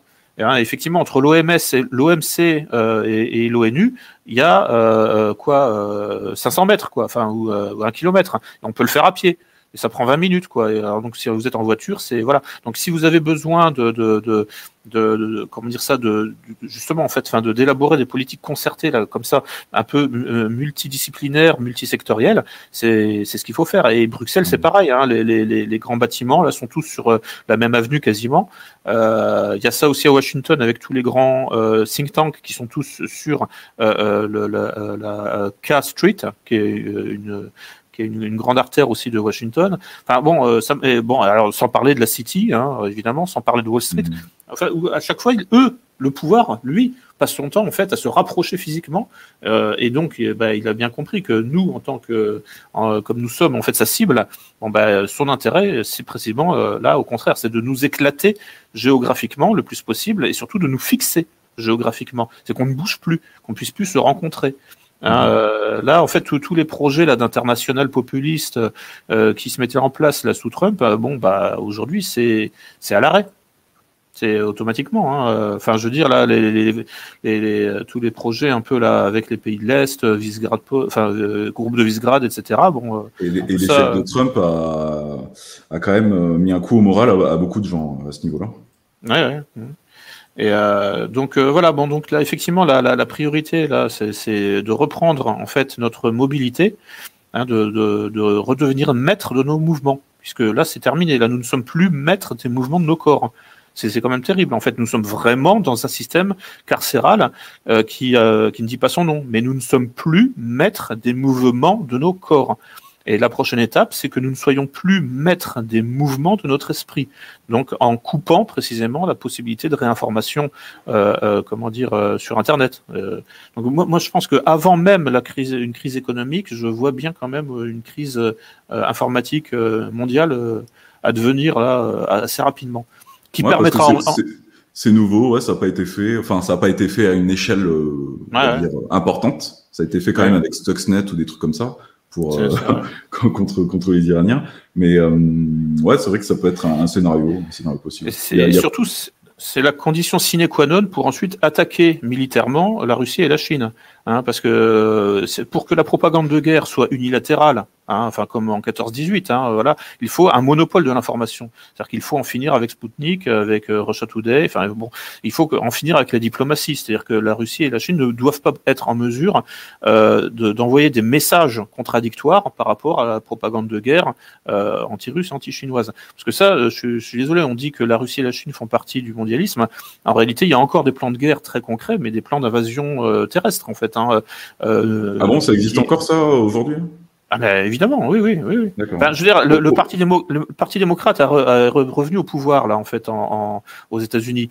Bon, euh, c'est le Parti démocrate qui a fait le, putsch en Ukraine pour. Euh, oui, oui, bien sûr. Euh, oui, mais c'est pas fait pour rien. Oui, mais c'est ça, ça, ça fonctionne par proxy. La, la, guerre frontale entre deux nations, c'est terminé, et maintenant on utilise des groupes, des gauchistes, des étudiants, des nazis, des islamistes, pour pouvoir fomenter des petites révolutions euh, euh, behind, comme on dit, stay, stay behind, quoi. Euh, mais donc, mais, donc euh, la guerre de terrain, on s'appuie surtout sur des euh, sur des mouvements locaux. C'est ça, c'est ça la nouvelle guerre, les, nouveaux conflits asymétriques. C'est comme ça que ça va se dérouler. Par contre, pour qu'ils arrivent à faire ça en Chine et en Russie, il va falloir qu'ils se lèvent tôt quand même. Quoi. Oui, enfin, en fait, ça, ça va commencer par la Chine, bon, parce que en fait, l'encerclement de, de l'Eurasie par la Russie, je veux dire, en fait, hein. c'est-à-dire qu'en gros, bon, en fait, le, le, le, le le placement là en fait que le Parti démocrate a réussi à, obtenir en Ukraine euh, doit être exploité. C'est-à-dire qu'en fait le, Parti démocrate va reprendre euh, son travail euh, d'agression de la Russie là où il a là où il l'a laissé en 2016. Donc il y a une parenthèse, mais je veux dire le, la Victoria Nuland va revenir aux affaires là au secrétariat d'État c'est pas pour rien, puisque c'est l'une des principales euh, protagonistes, organisatrices du putsch euh, de 2014 euh, en, Ukraine. depuis depuis 2014, l'OTAN a avancé ses pions et l'Union européenne aussi d'ailleurs, mais surtout l'OTAN sur la pour des sur les questions militaires en Ukraine. donc en fait, l'idée ce serait en fait d'embarquer l'OTAN dans une guerre contre la Russie depuis l'Ukraine et, éventuellement depuis un front qui serait Ukraine-Pologne. Euh, c'est pour ensuite bon des... donc ça c'est c'est toujours en cours hein. en fait ça mhm. ça a été mis entre parenthèses en stand-by là pendant quatre ans à cause, de Trump. mais mais c'est ils sont en train de reprendre le, le projet en fait et c'est il suffit de regarder les sites consacrés euh, à l'actualité du Donbass euh, voilà bon les opérations ont repris c'est pas compliqué hein, c'est après, avec le, avec le Nord Stream qui va aboutir, euh, qui va bien finir par aboutir, avec euh, la pression que la Russie va faire à la Pologne vis-à-vis euh, de son endettement, vis-à-vis de l'acheminement du gaz et vis-à-vis de, eh bien, de la population, notamment à l'est du pays. Bon, bah, est-ce que, est-ce que, hum, est-ce que l'Ukraine va pas finir par se ranger finalement du côté de la Russie? Ça, pour l'instant, on ne peut pas le savoir il y a euh, quasiment, enfin il y a aucune chance. Enfin, je veux dire, en fait là, le, les mondialistes sont en train de saigner à blanc euh, la population. En fait, le but c'est d'en faire juste une base militaire, en fait, hein, euh, donc en exterminant le, le, peuple qui sert à rien et pour en fait garnir, enfin mettre un maximum de, enfin, d'installations de, militaires le plus près possible des frontières pour pouvoir bombarder, enfin le, le territoire russe voilà, enfin, juste, euh, enfin là, à quelques centaines de mètres, quoi. C'est, euh, donc euh, bon, là, enfin, je veux dire, c'est les, opérations ont repris, hein, de toute façon, donc. Caroline qui nous dit aucun mort dans mon entourage depuis un an. ça, c'est une belle conclusion sur la dictature sanitaire. Ouais. c'est vrai qu'en termes de, mortalité, hein, on l'a dit encore, c'est pas. Bah, la, mortalité. Ouais, ouais. Alors les chiffres officiels de Santé publique France, c'est 75 000 morts hein, du coronavirus en, bah, l'an dernier, quoi, donc en 2020. 75 000, hein, donc déjà c'est c'est ça fait c'est pas effrayant quoi, franchement. Euh, euh, mais sachant que euh, là-dessus, il faut, faut faut pas oublier que Santé publique France reconnaît que 90% des entrées en réanimation sont en comorbidité. Euh, ça aussi, c'est un chiffre officiel de Santé publique France. Euh, donc, s'il y a 90% des entrées en réanimation qui sont en comorbidité, il y a des chances que ce soit proportionnel par rapport au, nombre de morts. Donc, sur la base des chiffres de Santé publique France, on peut déduire qu'en fait, il y a eu 7500 morts du coronavirus l'an dernier. 7500. Voilà, c'est tout. Euh, du coronavirus. c'est un hein, chiffre intéressant. Voilà, c'est 75 000, mais 90% de comorbidité, quoi. Euh, sachant que la comorbidité euh, de, est euh, évaluée à 90%, il y a une deuxième source hein, pour ça, c'est effectivement le CDC, enfin le centre, comment dire, j'ai oublié. Counter Disease. oui, voilà, c'est ça, voilà. je, le sais, je sais plus ce que c'est. Council, comme ça. Counter Disease Council. Ouais. Oui, c'est ça, voilà. Donc, c'est une euh, l'équivalent de Santé publique France aux États-Unis, quoi. Donc, en fait, bon, là, il y a euh, en France et aux États-Unis, il y a un consensus sur euh, une moyenne de 90% pour évaluer les comorbidités en réanimation et en décès. donc, ça fait 7500 morts du coronavirus tout seul hein, en France en dernier. voilà, bah c'est comme, je sais pas, enfin c'est quand même, bon, c'est évidemment extrêmement faible quoi. Mais c'est pour ça que ben, on n'en connaît pas quoi. Mhm. Donc vous ne pensez pas que la Chine et la Russie entre autres ne contribuent pas volontairement au pouvoir mondialiste? Bah, Oui et non. Euh, de toute façon, euh, en fait, euh, ils contribuent forcément à, la mondialisation, enfin à l'élaboration de la mondialisation. Bah, ils veulent contre-mondialisme, tout simplement. Oui.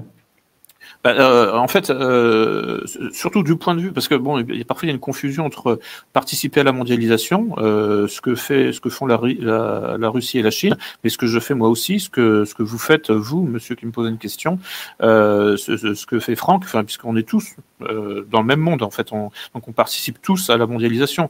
Moi, quand je, je, je, réponds à des gens sur Facebook, je participe à Facebook. Euh, donc je, je ne m'imagine pas que je suis en dehors du système. Donc personne n'est en dehors du système.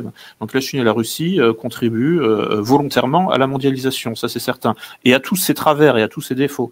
maintenant, ont-ils la même version du mondialisme que, euh, que à Bruxelles, euh, c'est Bruxelles qui est le siège donc de l'Union européenne, enfin de la Commission européenne et de l'OTAN.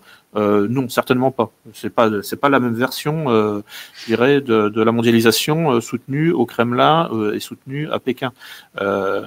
donc, mais c'est mais c'est extrêmement difficile en fait de, de, de, distinguer à, enfin, les, les, les, phénomènes de mondialisation auxquels tout le monde est soumis, et puis ensuite hein, le volontarisme mondialiste, euh, qui, euh, qui, qui, ressemble comme deux gouttes d'eau parfois à, euh, à la soumission aux effets négatifs de la mondialisation. Euh, je ne sais pas si, si je suis clair. Ben, mais en fait, nous sommes tous soumis aux effets négatifs de la mondialisation. 100% de la planète. Hein. Voilà. Euh, qu'est-ce que vous voulez? Vous préférez une, mondialisation sous l'égide de la Russie ou de la Chine, ou vous préférez une mondialisation sous l'égide de, la City et de Wall Street? Donc euh, la, question elle est là. Et puis après il y a des. Ça ne veut pas dire que la Russie et la Chine c'est bien. Ça veut dire que ce sont deux modèles qui seront différents du point de vue des mœurs, du point de vue de l'économie, du point de vue de la vision du monde, et qu'il y aura du bien et du mal partout, euh, comme toujours. Quoi. Je pense que dans tous les cas, vaut mieux se mettre du camp, pas du camp du pouvoir actuel. Je pense que c'est évident. Quoi. Bah, en fait, il y a quand même quelque chose en fait euh, qui permet, euh, enfin, il y a, une, quelque chose qui permet vraiment de, distinguer, euh, de faire une grande distinction. Là, c'est la, la, réforme constitutionnelle en Russie. donc, le, le, pouvoir russe, enfin, bon, Poutine, pour résumer, bon, évidemment, il n'est pas tout seul, a inscrit dans la constitution que le mariage euh, en Russie euh, était euh, uniquement entre hommes et femmes. et en fait, bon, le LGBT, c'est quand même une grande ligne de fracture hein, aujourd'hui. C'est qu'on voit bien que le le mondialisme, euh, je dirais à l'occidental, hein, le mondialisme qu'on subit en France, euh, comment dire, se distingue particulièrement par le LGBT. Euh, là où le, où le LGBT s'arrête, eh bien, s'arrête aussi le mondialisme tel qu'on le connaît en France. Voilà. Après, un autre mondialisme peut commencer au-delà de cette frontière matérialisée par les politiques LGBT, mais c'est un autre mondialisme à ce moment-là. Euh, et bon, après, c'est encore notre débat, quoi. Mais à mon avis, en fait, hein, les politiques LGBT sont quand même un marqueur, un curseur hein, qui permet vraiment de, de, couper le, le, monde en deux. Après, bon, évidemment, euh, la dictature sanitaire, enfin les politiques sanitaires euh, aussi. Mais bon, on voit bien que par exemple, Poutine ne porte jamais le masque en public. Euh, c'est une manière d'envoyer un, une information, d'envoyer un signal. Hein, ça, veut bien dire que lui-même ne croit pas euh, qu'il peut être euh, infecté par un virus baladeur quand il est en public. Je, dis bien en public, pas en privé, hein, mais euh, trouvez-moi une image de Poutine en réunion publique depuis un an avec le masque sur la gueule. Vous en trouverez pas. C'est aussi une méthode de communication pour dire ne paniquez pas, on gère la situation. Regardez, moi, je, ne porte pas le masque, tranquille, quoi. On gère. Donc après, oui, c'est nous, c'est tout l'inverse. Biden, c'est tout l'inverse, etc. C'est ça, voilà, voilà. Et donc, donc il y a euh, Chip, Norris qui nous disait que CDC, c'est Center for Disease oui, Désolé pour les sigles, c'est toujours compliqué. Ouais. Alors, j'ai pas répondu à la question précédente là qui parlait des, des, Philippines. Voilà, c'est ça. Euh, par rapport aux tensions actuelles, en sachant que Duterte a refusé que les USA installent des têtes nucléaires. Euh, ouais, bah, c'est pas, un pays assez puissant à mon avis pour avoir, pour être déterminant. C'est un, un pays, ça peut être une bonne planque pour euh, pour un individu après, en termes géopolitiques, je pense que ça pèse rien. Quoi.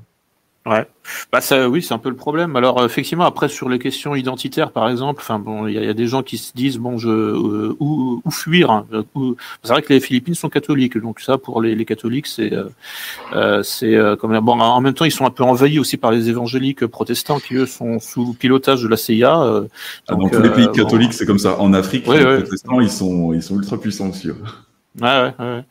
Donc euh, en Amérique latine aussi en fait, hein, y a, et, et, à chaque fois, là, le, le, les évangéliques c'est vraiment la CIA quoi. C'est donc, euh, enfin bon, enfin je veux dire en fait les, je parle des, des pasteurs etc qui sont des, des agents de des, des, agents traitants quoi. Je parle pas évidemment des, des, fidèles euh, qui, qui eux bon se, comment dire sont, sont sincères hein, dans les trois quarts du temps quoi. Euh, c'est pareil euh, pour les révolutions, etc. Quand, quand, quand on dit que des qu'il y a des révolutions, c'est toujours il y a toujours des, des, objectifs légitimes, il y a toujours des idiots utiles qui croient sincèrement qu'ils font quelque mmh. chose de bien, alors que ça rentre dans un agenda beaucoup plus global avec des intérêts qui les dépassent totalement, etc., etc. Quoi. Mais nous, comme comme on, on réfléchit sur les sujets et qu'on a un peu de recul, ben, on peut voir un peu la vision d'ensemble. Quoi. Mais quand on est à l'intérieur du truc, c'est c'est au-dessus. vu qu'on vu qu'on vit, on vit le, processus, on, on le voit pas du dessus. Ah ouais, ah ouais. Oui, oui, oui. Bon, une dernière question. Euh, bon, je ne sais pas si tu connais trop ça, toi, euh, crypto-monnaie. Bah, J'en ai, ai, déjà parlé euh, dans des articles là. Donc oui, il va y avoir l'avènement des monnaies numériques. Tout ça, ça va prendre du temps. Mmh. La Chine est en avance. la Chine est en avance sur ce programme.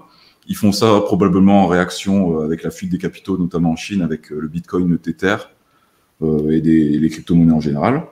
Mmh. L'objectif, c'est évidemment d'abolir le cash in fine. Tout ça, évidemment, en processus très long terme abolir le cash in fine, contrôler l'épargne, euh, contrôler euh, tout simplement de ce, que vous faites avec votre portefeuille, euh, pouvoir vous euh, vous envoyer votre revenu universel tranquillement euh, chez vous. Et si vous êtes pas d'accord avec la dictature, eh bien on vous enverra pas votre revenu universel, etc., etc.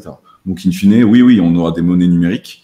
Ça prendra énormément de temps, je pense, vu que beaucoup de nations en, en France, les gens s'en foutent en fait. Ils utilisent la carte sans contact sans problème. Dans les autres pays du monde, c'est pas du tout pareil. Les gens sont extrêmement attachés au cash. Donc cet agenda là, il est pas, c'est l'avènement, c'est pas demain la veille. Quoi. Donc euh, à, à, relativiser. Dans les pays ultra numérisés, style la Chine ou l'Afrique, qui fonctionnent pas mal avec les smartphones, dans ces pays-là, on peut mettre l'agenda en place. Mmh. Dans la plupart des pays, c'est pas le cas. Dans la plupart des pays du monde, c'est pas le cas. Donc à relativiser également, c'est un, un, agenda, c'est un sujet, mais euh, voilà, à nuancer. Ouais, tu, tu, ouais. tu, voulais, tu veux réagir hein? Euh, en fait, alors moi, ce, ce que j'ai à dire là-dessus, en fait, c'est euh, parce que bon, je suis pas spécialiste hein, en fait hein, de la finance euh, ni, ni des crypto-monnaies, mais il euh, faut, faut, quand même parler euh, de du brevet hein, déposé par Microsoft en fait l'an dernier pour faire du minage de crypto-monnaies en utilisant l'énergie physique, enfin l'énergie du corps. Ça, c'est fabuleux, quoi. Parce que bon, là, en fait, j'aborde la question du, enfin, j'aborde cette question-là des crypto-monnaies, bon, de par l'angle du transhumanisme, là, parce que là, on est euh, vraiment dans le, enfin, c'est c'est comme dans Matrix, quoi. C'est-à-dire, à un moment, il y a une scène où il, euh, il y a le, le, personnage là, le, le, le euh, merde. Néo. non, pas Néo, mais là, son mentor, là. Morpheus. le, Morpheus, voilà, qui, qui, qui, qui, explique donc à Néo, hein, c'est au début là, qui lui qui explique en fait ce que font les machines avec nous. En fait, elles nous cultivent, hein, c'est-à-dire qu'elles utilisent l'électricité produite par notre corps pour bah, faire fonctionner toute leur infrastructure, euh, euh comment dire, mécanique. Et, eh bien, euh, voilà, c'est un classique de la science-fiction.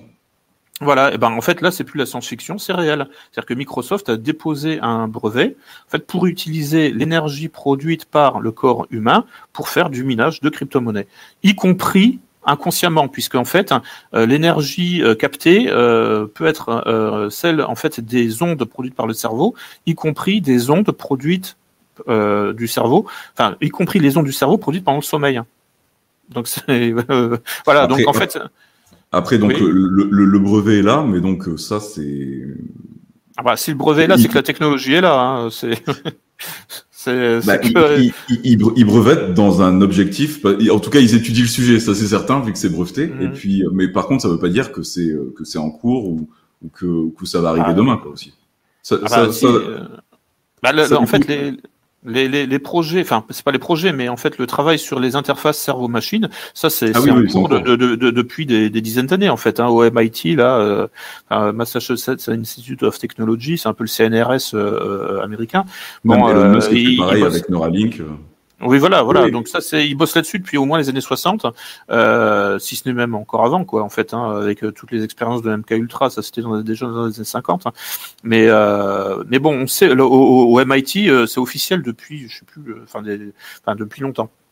Et donc, euh, donc, euh, le, le, le, donc ça, là, je parlais des interfaces cerveau-machine. Bon, et des interfaces cerveau, euh, les interfaces corps-machine, c'est juste une, en fait un, un détail ensuite. Hein, euh, suffit de, c'est une extension en fait du, du, du, phénomène.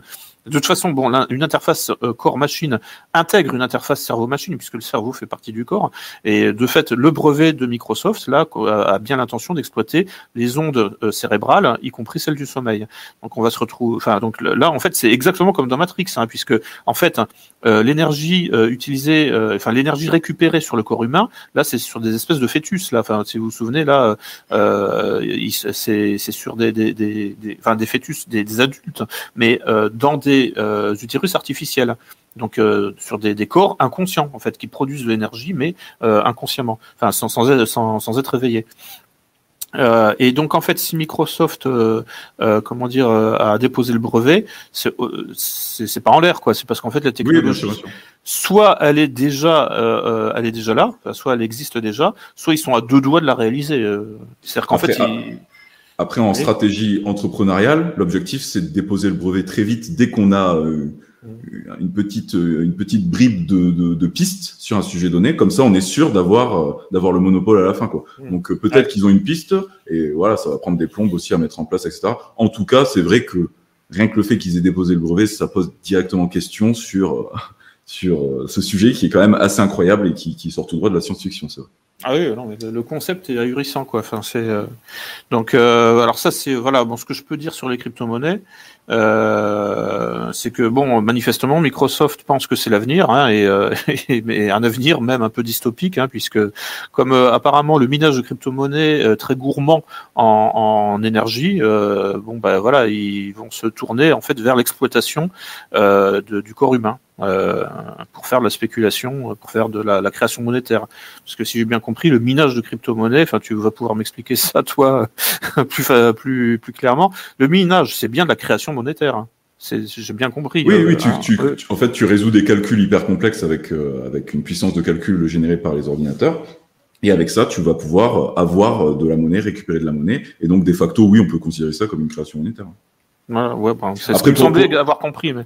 Après, après, ça dépend des crypto-monnaies, mais pour le Bitcoin, par exemple, les, les, les, monnaies sont, la monnaie est déjà émise, et puis en fait, la puissance de calcul permet de, permet tout simplement de résoudre ces, de résoudre les problématiques qui sont de plus en plus difficiles, qui permet d'acquérir un Bitcoin ou un fragment de Bitcoin. Donc là, dans ce, dans le cas du Bitcoin, c'est, la monnaie existe déjà, elle est déjà émise, elle est limitée et c'est terminé. Et maintenant, ce qu'il faut, c'est résoudre la, euh, les calculs pour pouvoir en acquérir. Et ça, ça demande une puissance phénoménale, surtout avec euh, avec euh, le temps qui passe, eh bien le, les calculs deviennent de plus en plus complexes et c'est voilà, il faut il faut énormément de ressources.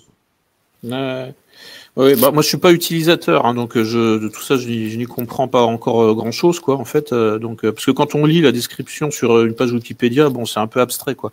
Mais il faudrait que, que, il faut en fait faut, faut après il, il faut, tester, il faut tester, tester ou faire un stage quoi, tu vois. enfin bon, et donc hmm.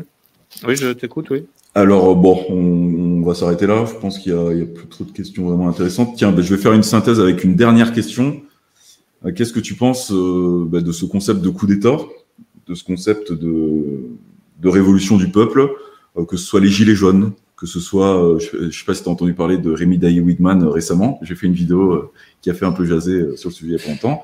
Qu'est-ce que tu penses de, eh de cette révolution que certains pensent possible?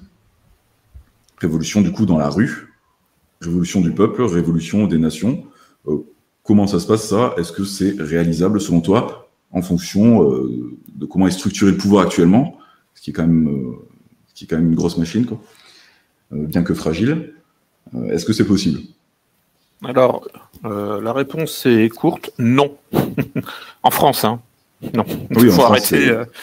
Non, non, en fait, c'est possible dans la mesure où la haute administration, la haute fonction publique est déjà acquise à, au principe du changement de régime. Parce que bon, euh, là, euh, donc euh, quand on examine un petit peu là les, les comment dire les, les révolutions colorées, pourquoi ça a marché en Ukraine? C'est parce qu'en fait, les hauts fonctionnaires, en particulier au ministère de l'Intérieur, hein, c'est-à-dire ceux qui passent des ordres à la police, étaient achetés hein, comme des petits pains par euh, la CIA, par la Fondation Soros, etc.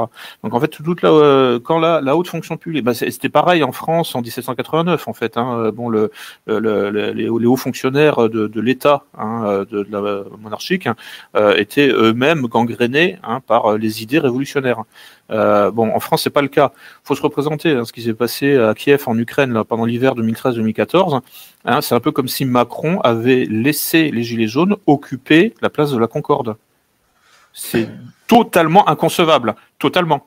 Voilà. Et il faut euh, savoir que pour, pour ceux qui ne connaissent pas, euh, Lucien Cerise, il, pratique la politique quand même de fond en comble et, euh, et sous tous ses aspects depuis des années, quoi. Donc vraiment, bah, il sait de quoi il parle. Quoi.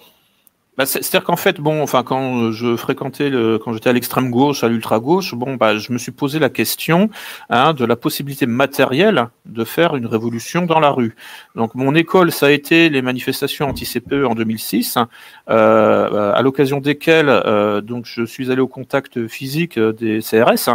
Euh, bon, j'ai bien vu que je ne faisais pas le poids et que même si on était nombreux, nous ne faisions pas le poids.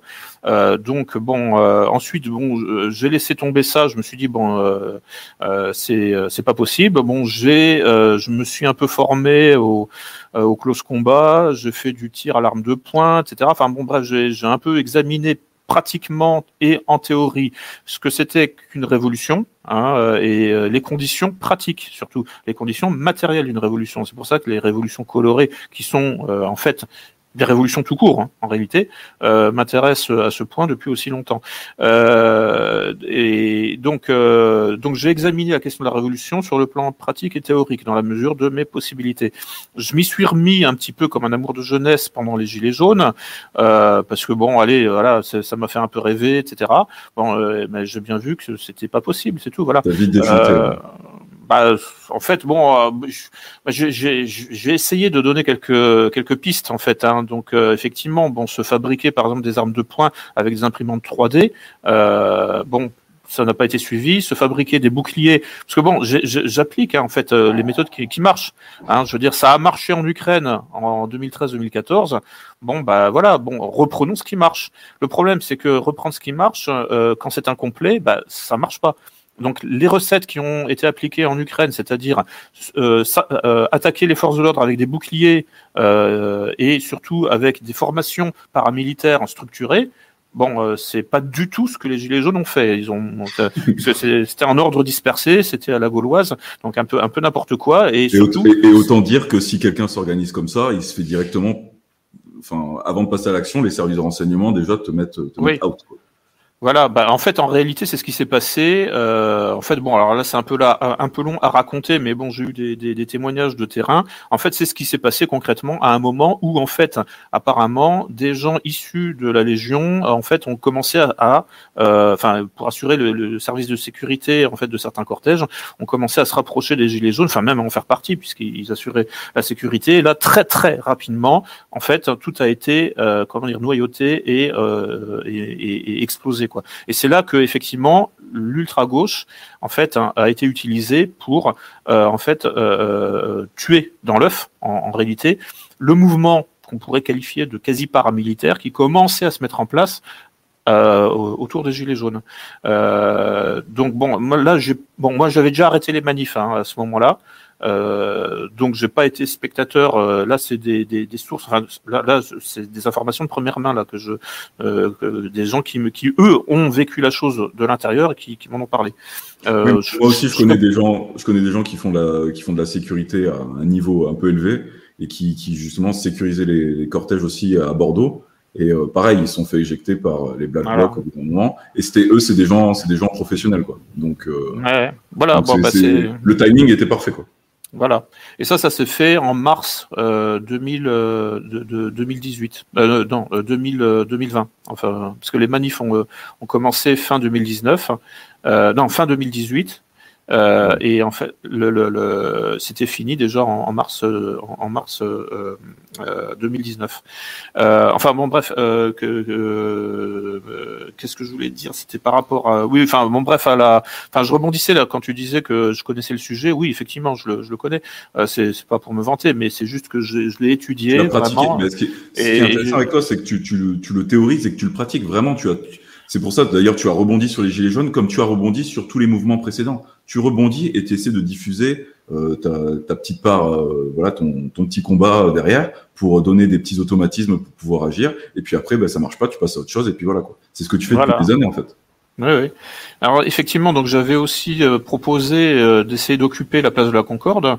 Hein, euh, bon, parce que voilà, bah, j'applique des modèles qui ont réussi. Le problème, c'est que en France, en fait, contrairement à ce qui s'est passé en Ukraine. Effectivement, il y avait des gens dans la rue. Bon, premièrement, le problème, c'est qu'en France, ils n'étaient pas organisés aussi bien qu'en Ukraine, puisque là, ils étaient pris en charge aussi par des, services secrets étrangers, etc. Ils étaient formés, formés pour manœuvrer en, en, hein, à la romaine. Avec les boucliers et en, carré, quoi. Voilà, donc ils, étaient et puis surtout donc le fait de tolérer l'occupation de la place centrale de la capitale. ça, c'est simplement en fait comment comment c'est possible un truc pareil? C'est simplement qu'en fait l'État ukrainien était parfaitement pourri, vérolé, gangréné, et qu'il a laissé faire. Et en fait, le, le président euh, euh qu'on qualifie de pro-russe, en fait, était quasiment euh, isolé. Enfin, il avait une petite garde rapprochée, mais enfin bon, en, réalité, un putsch, un coup d'État comme ça, où en fait, à la fin, le président se barre en hélico, c'est possible à condition que l'État, soit défaillant. Et si l'État est défaillant, a été défaillant en Ukraine pendant l'hiver 2013-2014. Hein, C'est-à-dire si en fait hein, euh, les chefs de la police donnaient des ordres incohérents à leurs euh, à leurs subordonnés, euh, mais on a vu ça aussi en France, hein, se, donner des ordres incohérents ou ne donner pas d'ordre du tout. Si en fait ça a été finalement aussi facile en fait pour les insurgés de faire tomber le régime et, et, de pousser le président à l'exil, c'est parce qu'en fait en réalité l'État, hein, le, les, les structures de l'État étaient déjà vérolées. Et ça, c'est la partie invisible de l'iceberg. Parce qu'en en fait, bon, euh, en gros, ce qu'on a vu, nous, dans les médias, c'est les mecs dans la rue, et puis c'est les réseaux Soros, enfin les manifs euh, sympathiques avec des, des, des, gens normaux, et puis par ailleurs, effectivement, tous les néo-nazis euh, qui, euh, bon, eux, étaient un petit peu relégués, en fait, hein, dans, dans les coins, parce que ça donnait une mauvaise image du mouvement. Donc, on mettait en avant, en fait, les jeunes filles avec des yeux bleus, et puis avec les pancartes Vive la liberté, et puis euh, bon, euh, sur les côtés, effectivement, bon là, c'était coupé au montage, mais bon, quand il y avait des mecs avec, avec des, tatouages de croix, de croix svastika, enfin de croix gammée, bon ça, c'était plus ou moins euh, effectivement relégué ou coupé au montage. Donc voilà, bon, c'est, mais mais en même temps, si en fait le, le régime est tombé juste parce que il y avait quelques, quelques milliers de néo-nazis euh, qui n'avaient pas peur, enfin qui, avaient l'habitude de se bagarrer à la fin des matchs de foot euh, et qui n'avaient pas peur d'attaquer les flics, et, et puis quelques milliers de manifestants, euh, la moitié payés par Soros, enfin de manifestants avec euh, une allure normale, tout ça, même, même tout ça, mis bout à bout, ça suffit pas.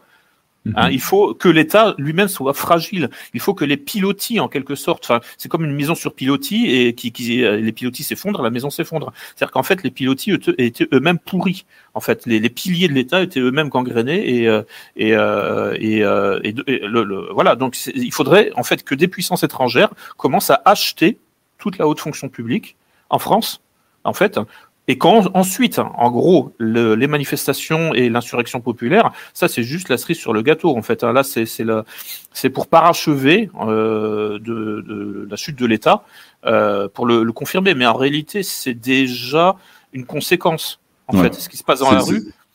C'est le bouquet final. Voilà. Et pour, euh, par exemple, alors on a un contre-exemple avec ça, c'est-à-dire ce que, par exemple, le, le, la révolution colorée, la contre-révolution en Égypte, hein, puisque euh, pendant les printemps arabes, donc les frères musulmans ont pris le contrôle de l'Égypte, sauf qu'ils ont été eux-mêmes renversés par une deuxième, euh, un deuxième putsch militaire.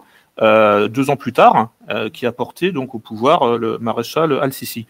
Donc on voit les frères musulmans et Morsi qui, au comment dire ça, par, prennent le pouvoir grâce à une révolution colorée sponsorisée par la, CIA, le Mossad, c'est tout ce qu'on veut. Et puis deux ans plus tard, donc en fait, l'État en particulier les militaires, qui en fait, et puis certainement une, une large partie de la police, qui étaient malgré tout restés sains, en fait, reprennent le contrôle par en fait un contre-putsch deux ans plus tard, quoi, en 2013, euh, avec euh, bon euh, aussi des manifestations populaires pour soutenir le contre-putsch. Et, et, les militaires en France, ils, ils seraient pas incapables de faire ça ah ben c'est alors là on, on, on, vient à ta deuxième question là par rapport à Rémi euh, Widman. Widman. Bon voilà, euh, mais bon ça on entend parler de ça depuis des années.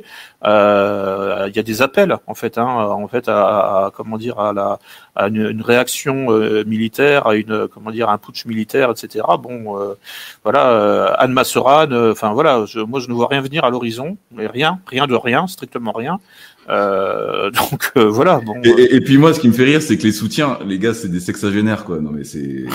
Ouais. Je veux dire, je veux dire, vous n'êtes pas le commando, le commando Azov, euh, vous n'êtes pas, vous n'êtes pas Zogoda, donc euh, ça n'a rien à voir en fait. Donc les, mm. les, gars qui parlent de révolution, euh, faut arrêter de fantasmer. Quoi. Enfin, moi, c'est mon avis. c'est juste objectivement, objectivement, ceux qui sont capables de faire la révolution, c'est les black blocs. Tu vois, s'il y a des gens qui, qui sont qui connaissent la rue, qui sont capables de faire des choses dans la rue, c'est quand même des gens qui, qui la pratiquent, quoi.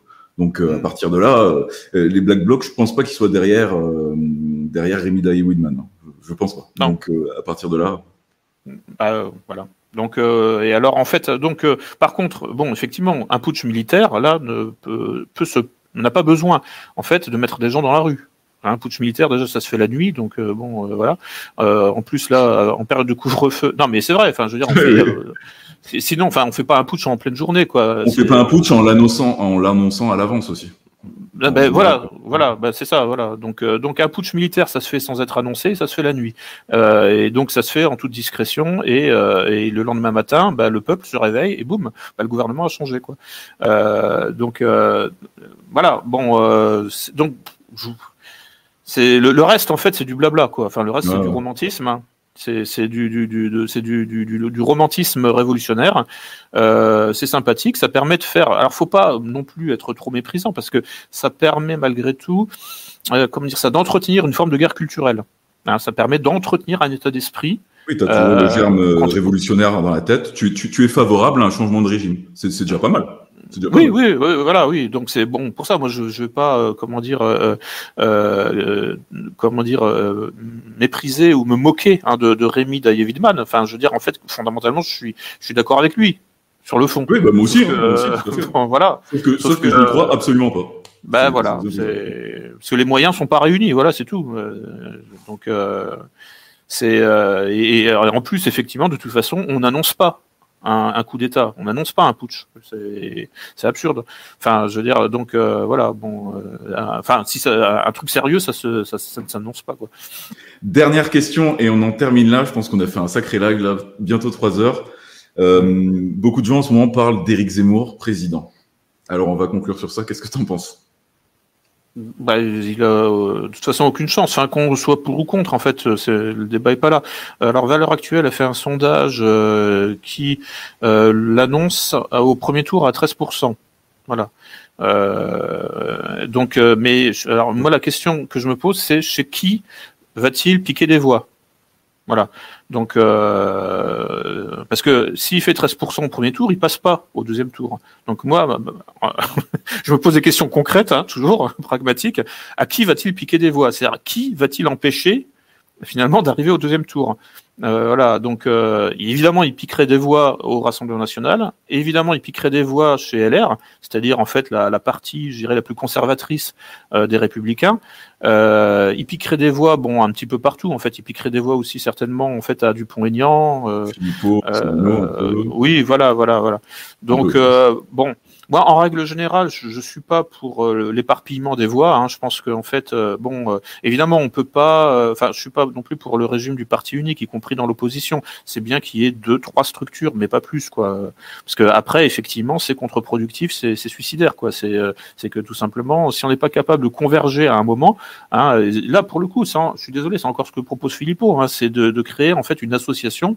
Euh, je sais pas, loi 1901 ou autre, mais enfin, effectivement, une structure euh, un peu parapluie, enfin une structure de, de, convergence de tous les partis euh, souverainistes, quoi, euh, ou nationalistes, quoi, ou patriotiques, tout simplement. D'accord, parce que moi, moi, je pensais que ça. Je savais pas qu'il voulait dépasser même le cadre de son parti. Je savais qu'il voulait une convergence sur ce sujet de la dictature sanitaire, mais je savais pas qu'il voulait vraiment qu'il était dans une posture de main tendue avec tout ce qui se fait dans, dans le souverainisme. Quoi. Mais ce qui, est, ce qui est intéressant avec son profil, c'est qu'il est un peu de gauche et de droite quoi, sur le point de vue social, économique, etc. Donc euh, ça, peut, ça peut attirer du monde. Quoi. Mmh. En fait, il y a eu un, y a un débat en fait entre Dupont-Aignan et Philippot, c'est-à-dire que et en fait, euh, mais qui est ce débat en fait, enfin eux, eux se sont se sont enfin se sont mis d'accord pour éventuellement créer une structure commune au premier tour. Euh, d'après ce que j'ai compris, enfin j'ai entendu Pont-Aignan, c'était sur Radio Courtoisie là il y a quelques semaines, et il disait qu'en fait, euh, apparemment, euh, bon, il était, il était en discussion avec Philippot, et c'est tout. C'est-à-dire que tous les autres, ah oui, puis Jean-Frédéric Poisson aussi. Mais Jean-Frédéric ah Poisson, c'est pareil, c'est un peu groupusculaire, c'est dommage, mais bon. Donc en fait, bon, voilà, donc donc c'est pas assez. Hein, euh, c'est pas suffisant parce que là, euh, alors on va peut-être pas demander au Rassemblement national de se joindre parce que le RN, du fait que c'est vraiment le paquebot, quoi, enfin que c'est une, grosse machine, le RN peut se, envisager de, euh, de, de, de, la jouer perso en fait. Mais en revanche, toutes les petites structures, y, enfin, y compris Asselineau ou même Cheminade, seraient bien inspirées, effectivement, d'essayer de créer en fait ce que par exemple ce qui existe en Pologne, hein, c'est la Confederacja, qui est en fait une organisation de groupuscules, qui est en fait encore plus conservatrice, encore plus à droite en quelque sorte que le parti au pouvoir. Enfin, le parti au pouvoir, c'est euh, en fait le parti au pouvoir aujourd'hui, hein, le, PIS, c'est le, PIS, c'est l'acronyme, c'est l'équivalent du Front National des années 80-90. Voilà. Donc c'est comme si, en Pologne, c'est comme s'il y avait le Front National de Jean-Marie Le Pen à la tête de l'État. Bah, ils ont mis euh, d'ailleurs l'avortement. L'avortement, ils ont ils l'ont interdit dans par la Constitution, il me semble aussi, je crois. Ouais, ouais. Enfin, l'avortement euh, de, de, confort. Hein. Enfin, l'avortement est, est, est autorisé, mais sous conditions draconiennes. Il faut vraiment que la, la, la, la mère soit en viol, etc., etc. Il y, a, il y a des conditions, voilà, extrêmement euh, rigoureuses. Euh, donc voilà. Et puis bon, sur la sur tout ce qui est effectivement invasion migratoire, sur, sur tout ce qui est invasion LGBT, là, ils sont intraitables. et, et et euh, voilà, donc c'est l'équivalent du FN de, Jean-Marie Le Pen à la tête de l'État. Mais il y a en fait une organisation, plus exactement une fédération de, petits partis encore plus radicale qui, eux, euh, elle veut sortir de l'Union européenne, hein, qui sont pour le, Brexit en quelque sorte avec un P. Euh, et voilà. Et en fait, en Pologne, il y a deux organisations en fait nationalistes donc celle qui est au pouvoir euh, aujourd'hui, et puis ils ont une, une petite opposition, enfin, une, c'est pas, enfin, mais il y a, l'opposition évidemment libérale, progressiste, euh, sorosienne, mais en fait, et, mais à la droite du parti au pouvoir, il y a encore une organisation, une, Confederatia, donc confédération, euh, qui, est, qui elle en fait veut vraiment sortir de l'Union européenne et de l'OTAN. Ce qui n'est pas le cas du parti au pouvoir actuel, mais qui a ses contraintes, qui doit gérer aussi son électorat et l'électorat n'a pas forcément envie non plus, euh, parce qu'ils doivent gérer en fait un panel hein, électoral Qui, qui va en fait de la droite libérale modérée pro Union européenne jusqu'à euh, jusqu'à en fait on pourrait dire euh, les les, les, des conservateurs euh, en comment dire très très enfin oui, nationalistes quoi en fait surtout enfin donc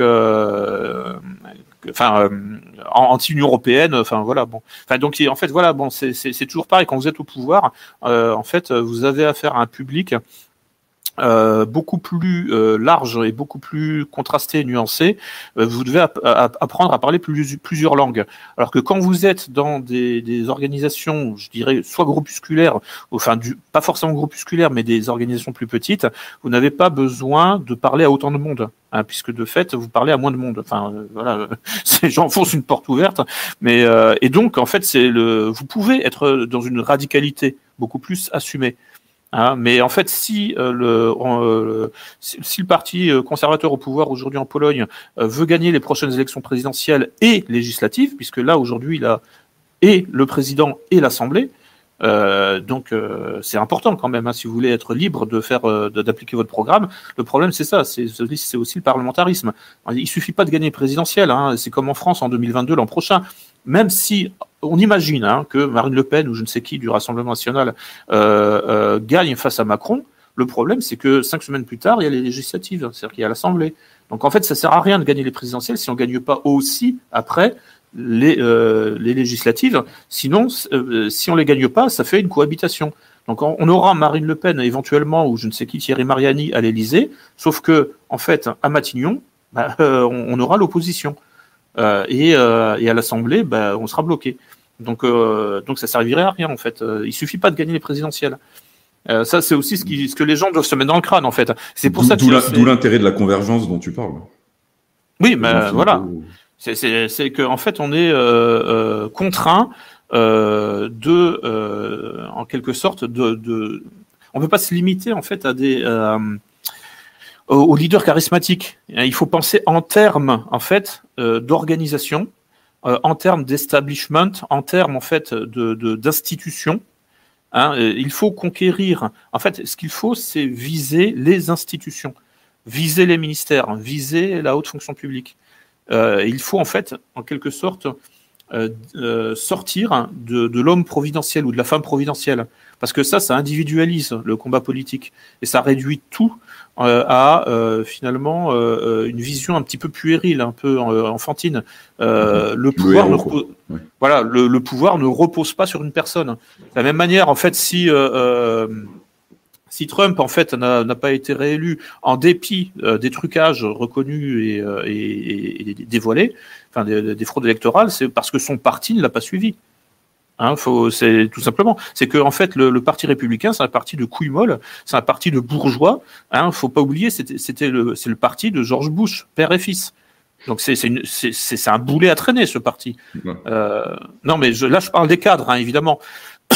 évidemment, et, en fait, euh, donc euh, le, les militants de base, bon, bah, eux sont, sont bien, mais le problème, ce sont les cadres de ce parti qui, sont, euh, qui en fait sont, sont, des bourgeois effrayés, quoi, qui se disent et qui se sont dit là en novembre, décembre, janvier, eh bien non, nous n'irons pas au conflit avec euh, le Parti démocrate. En fait, nous avons peur. C'est simplement ce qui s'est passé. Résultat, effectivement, la Cour suprême s'est défaussée, Mike Pence s'est défaussé. Euh, en fait, tout simplement, en fait, les, alliés institutionnels, les amis et les alliés institutionnels de Trump, en fait, euh, se sont défaussés, se sont, euh, euh, comment dire, couchés, parce qu'ils n'étaient pas fiables, tout simplement, parce qu'ils n'avaient pas la force de caractère révolutionnaire qu'il fallait pour, malgré tout, tenir tête au système représenté par le Parti démocrate, c'est-à-dire au système mondialiste, qui est ultra puissant, qui peut être effectivement un peu effrayant. Et quand vous êtes un grand bourgeois euh, de Washington euh, DC euh, ou un, et, qui siège à la Cour suprême, ou un grand bourgeois du Parti républicain comme Mike Pence, en fait, vous faites dans votre froc quand il faut être courageux, quand il faut aller au contact. alors Trump a les couilles de le faire parce qu'il vient pas de la politique. Donc en fait, même si c'est un, milliardaire, bah, il vient du business, donc il a l'habitude hein, de la du rapport de force, etc. La confrontation, de, du, de la négociation, etc.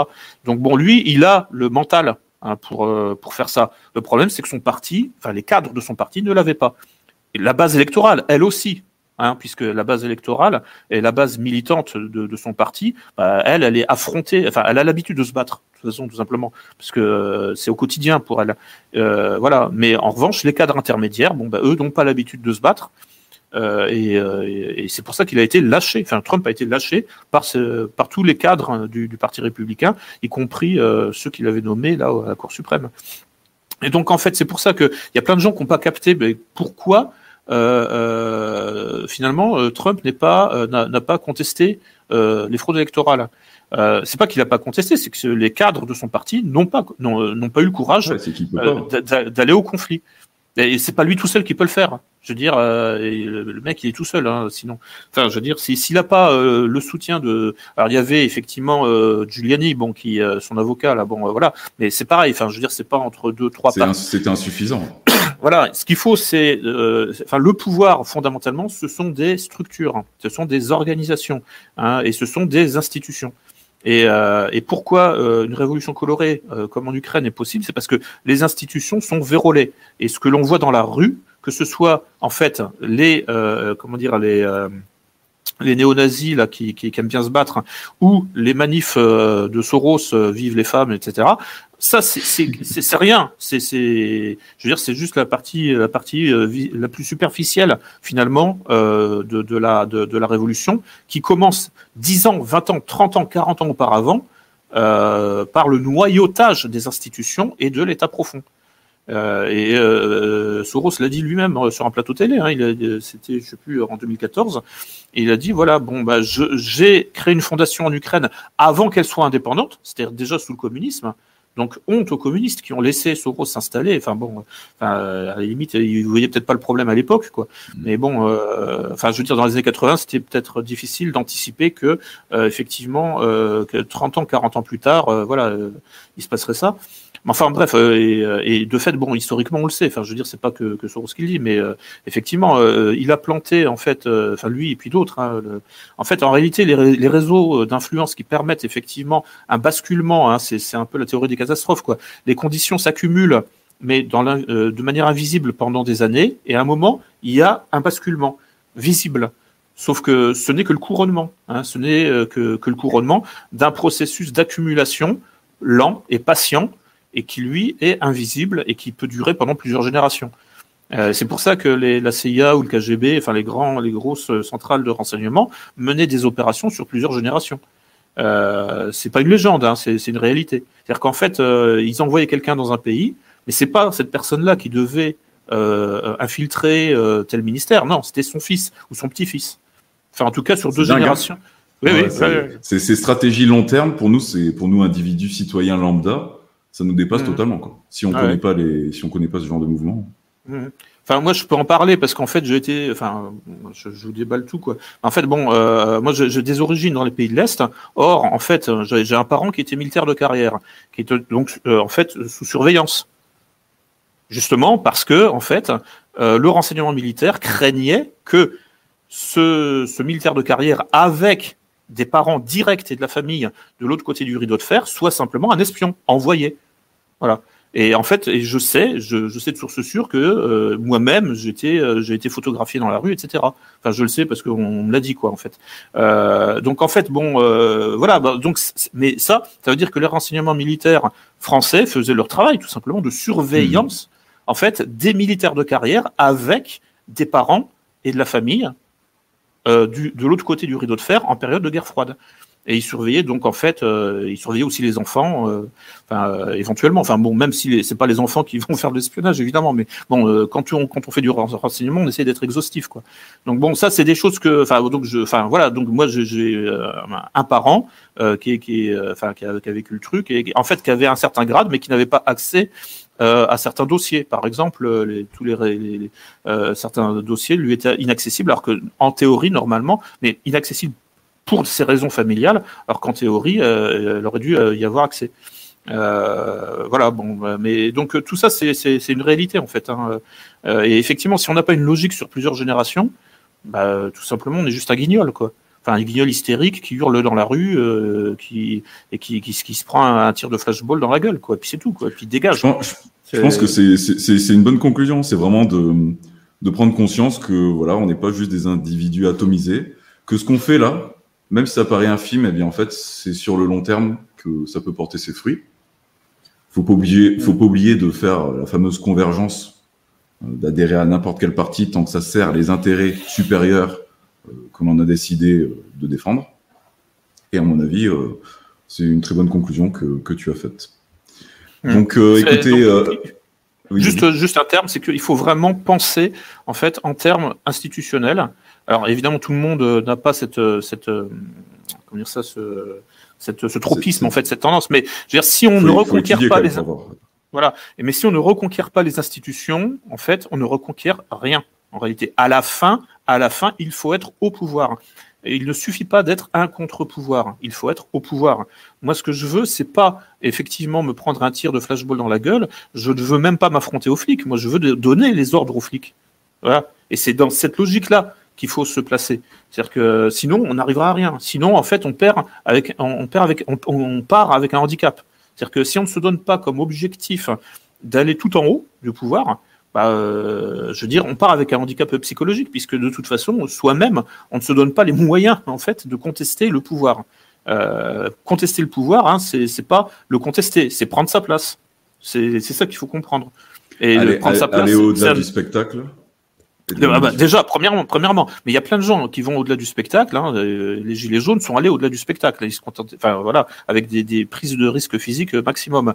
Mais même ça, ça suffit pas. C'est-à-dire que euh, si on n'a pas une logique de contamination institutionnelle, de reconquête institutionnelle, c'est-à-dire d'infiltration institutionnelle, de noyautage institutionnel, euh, ben on, on, est juste un, un guignol dans la rue, quoi un guignol avec des, des motivations très nobles, hein, euh, peut-être, mais, euh, mais qui n'arrivera jamais à rien et qui se fera balayer, balayer euh, par le pouvoir. Ok. Bon, ben, remercier Lucien Cerise avec d'énormes pouces bleus. Je vous ai mis son livre dans le chat, Gouverné par le chaos. Je pense que vous pouvez commencer par ce livre. Il en a écrit plusieurs. Celui-là, c'est vraiment, c'est vraiment, il est vraiment intéressant, je pense. Et puis, il est quand même plus court que les autres, que Neuropirate ou que Retour sur Maiden. Il est moins cher aussi. Il est, moins ah, cher. Il, est, à 9,90€ si je me souviens bien. Il fait moins de 100 pages. Donc euh, voilà, c'est vous pouvez le lire en une journée ou deux et, euh, Et en plus, vous pouvez le commander dans n'importe quelle librairie, parce que bon, là aujourd'hui, ça, fait, vous, enfin, il est plus en librairie. Enfin, je pense qu'il est plus sur les rayonnages. En revanche, vous pouvez le commander dans n'importe quelle librairie, parce que le diffuseur, bah, euh, c'est un diffuseur normal, je, entre guillemets, quoi. C'est, pas un diffuseur sur Internet uniquement. Donc, euh, vous pouvez le commander en librairie, dans toutes les librairies et en Fnac également. Ok. Bon, bah là, j'ai mis, plusieurs liens. Vous pouvez faire ça. Ok, bon, ben merci, merci beaucoup, Lucien, de ton temps. On a fait un live de 3h12. C'est énorme. Hmm. Écoutez, euh, maximum de pouces bleus, diffusez la vidéo et puis essayez d'appliquer euh, certaines stratégies si ça vous parle. Je pense que c'est important. La, la, dictature sanitaire, c'est vraiment pas fini. Donc, euh, à vous de jouer maintenant. Allez, à plus.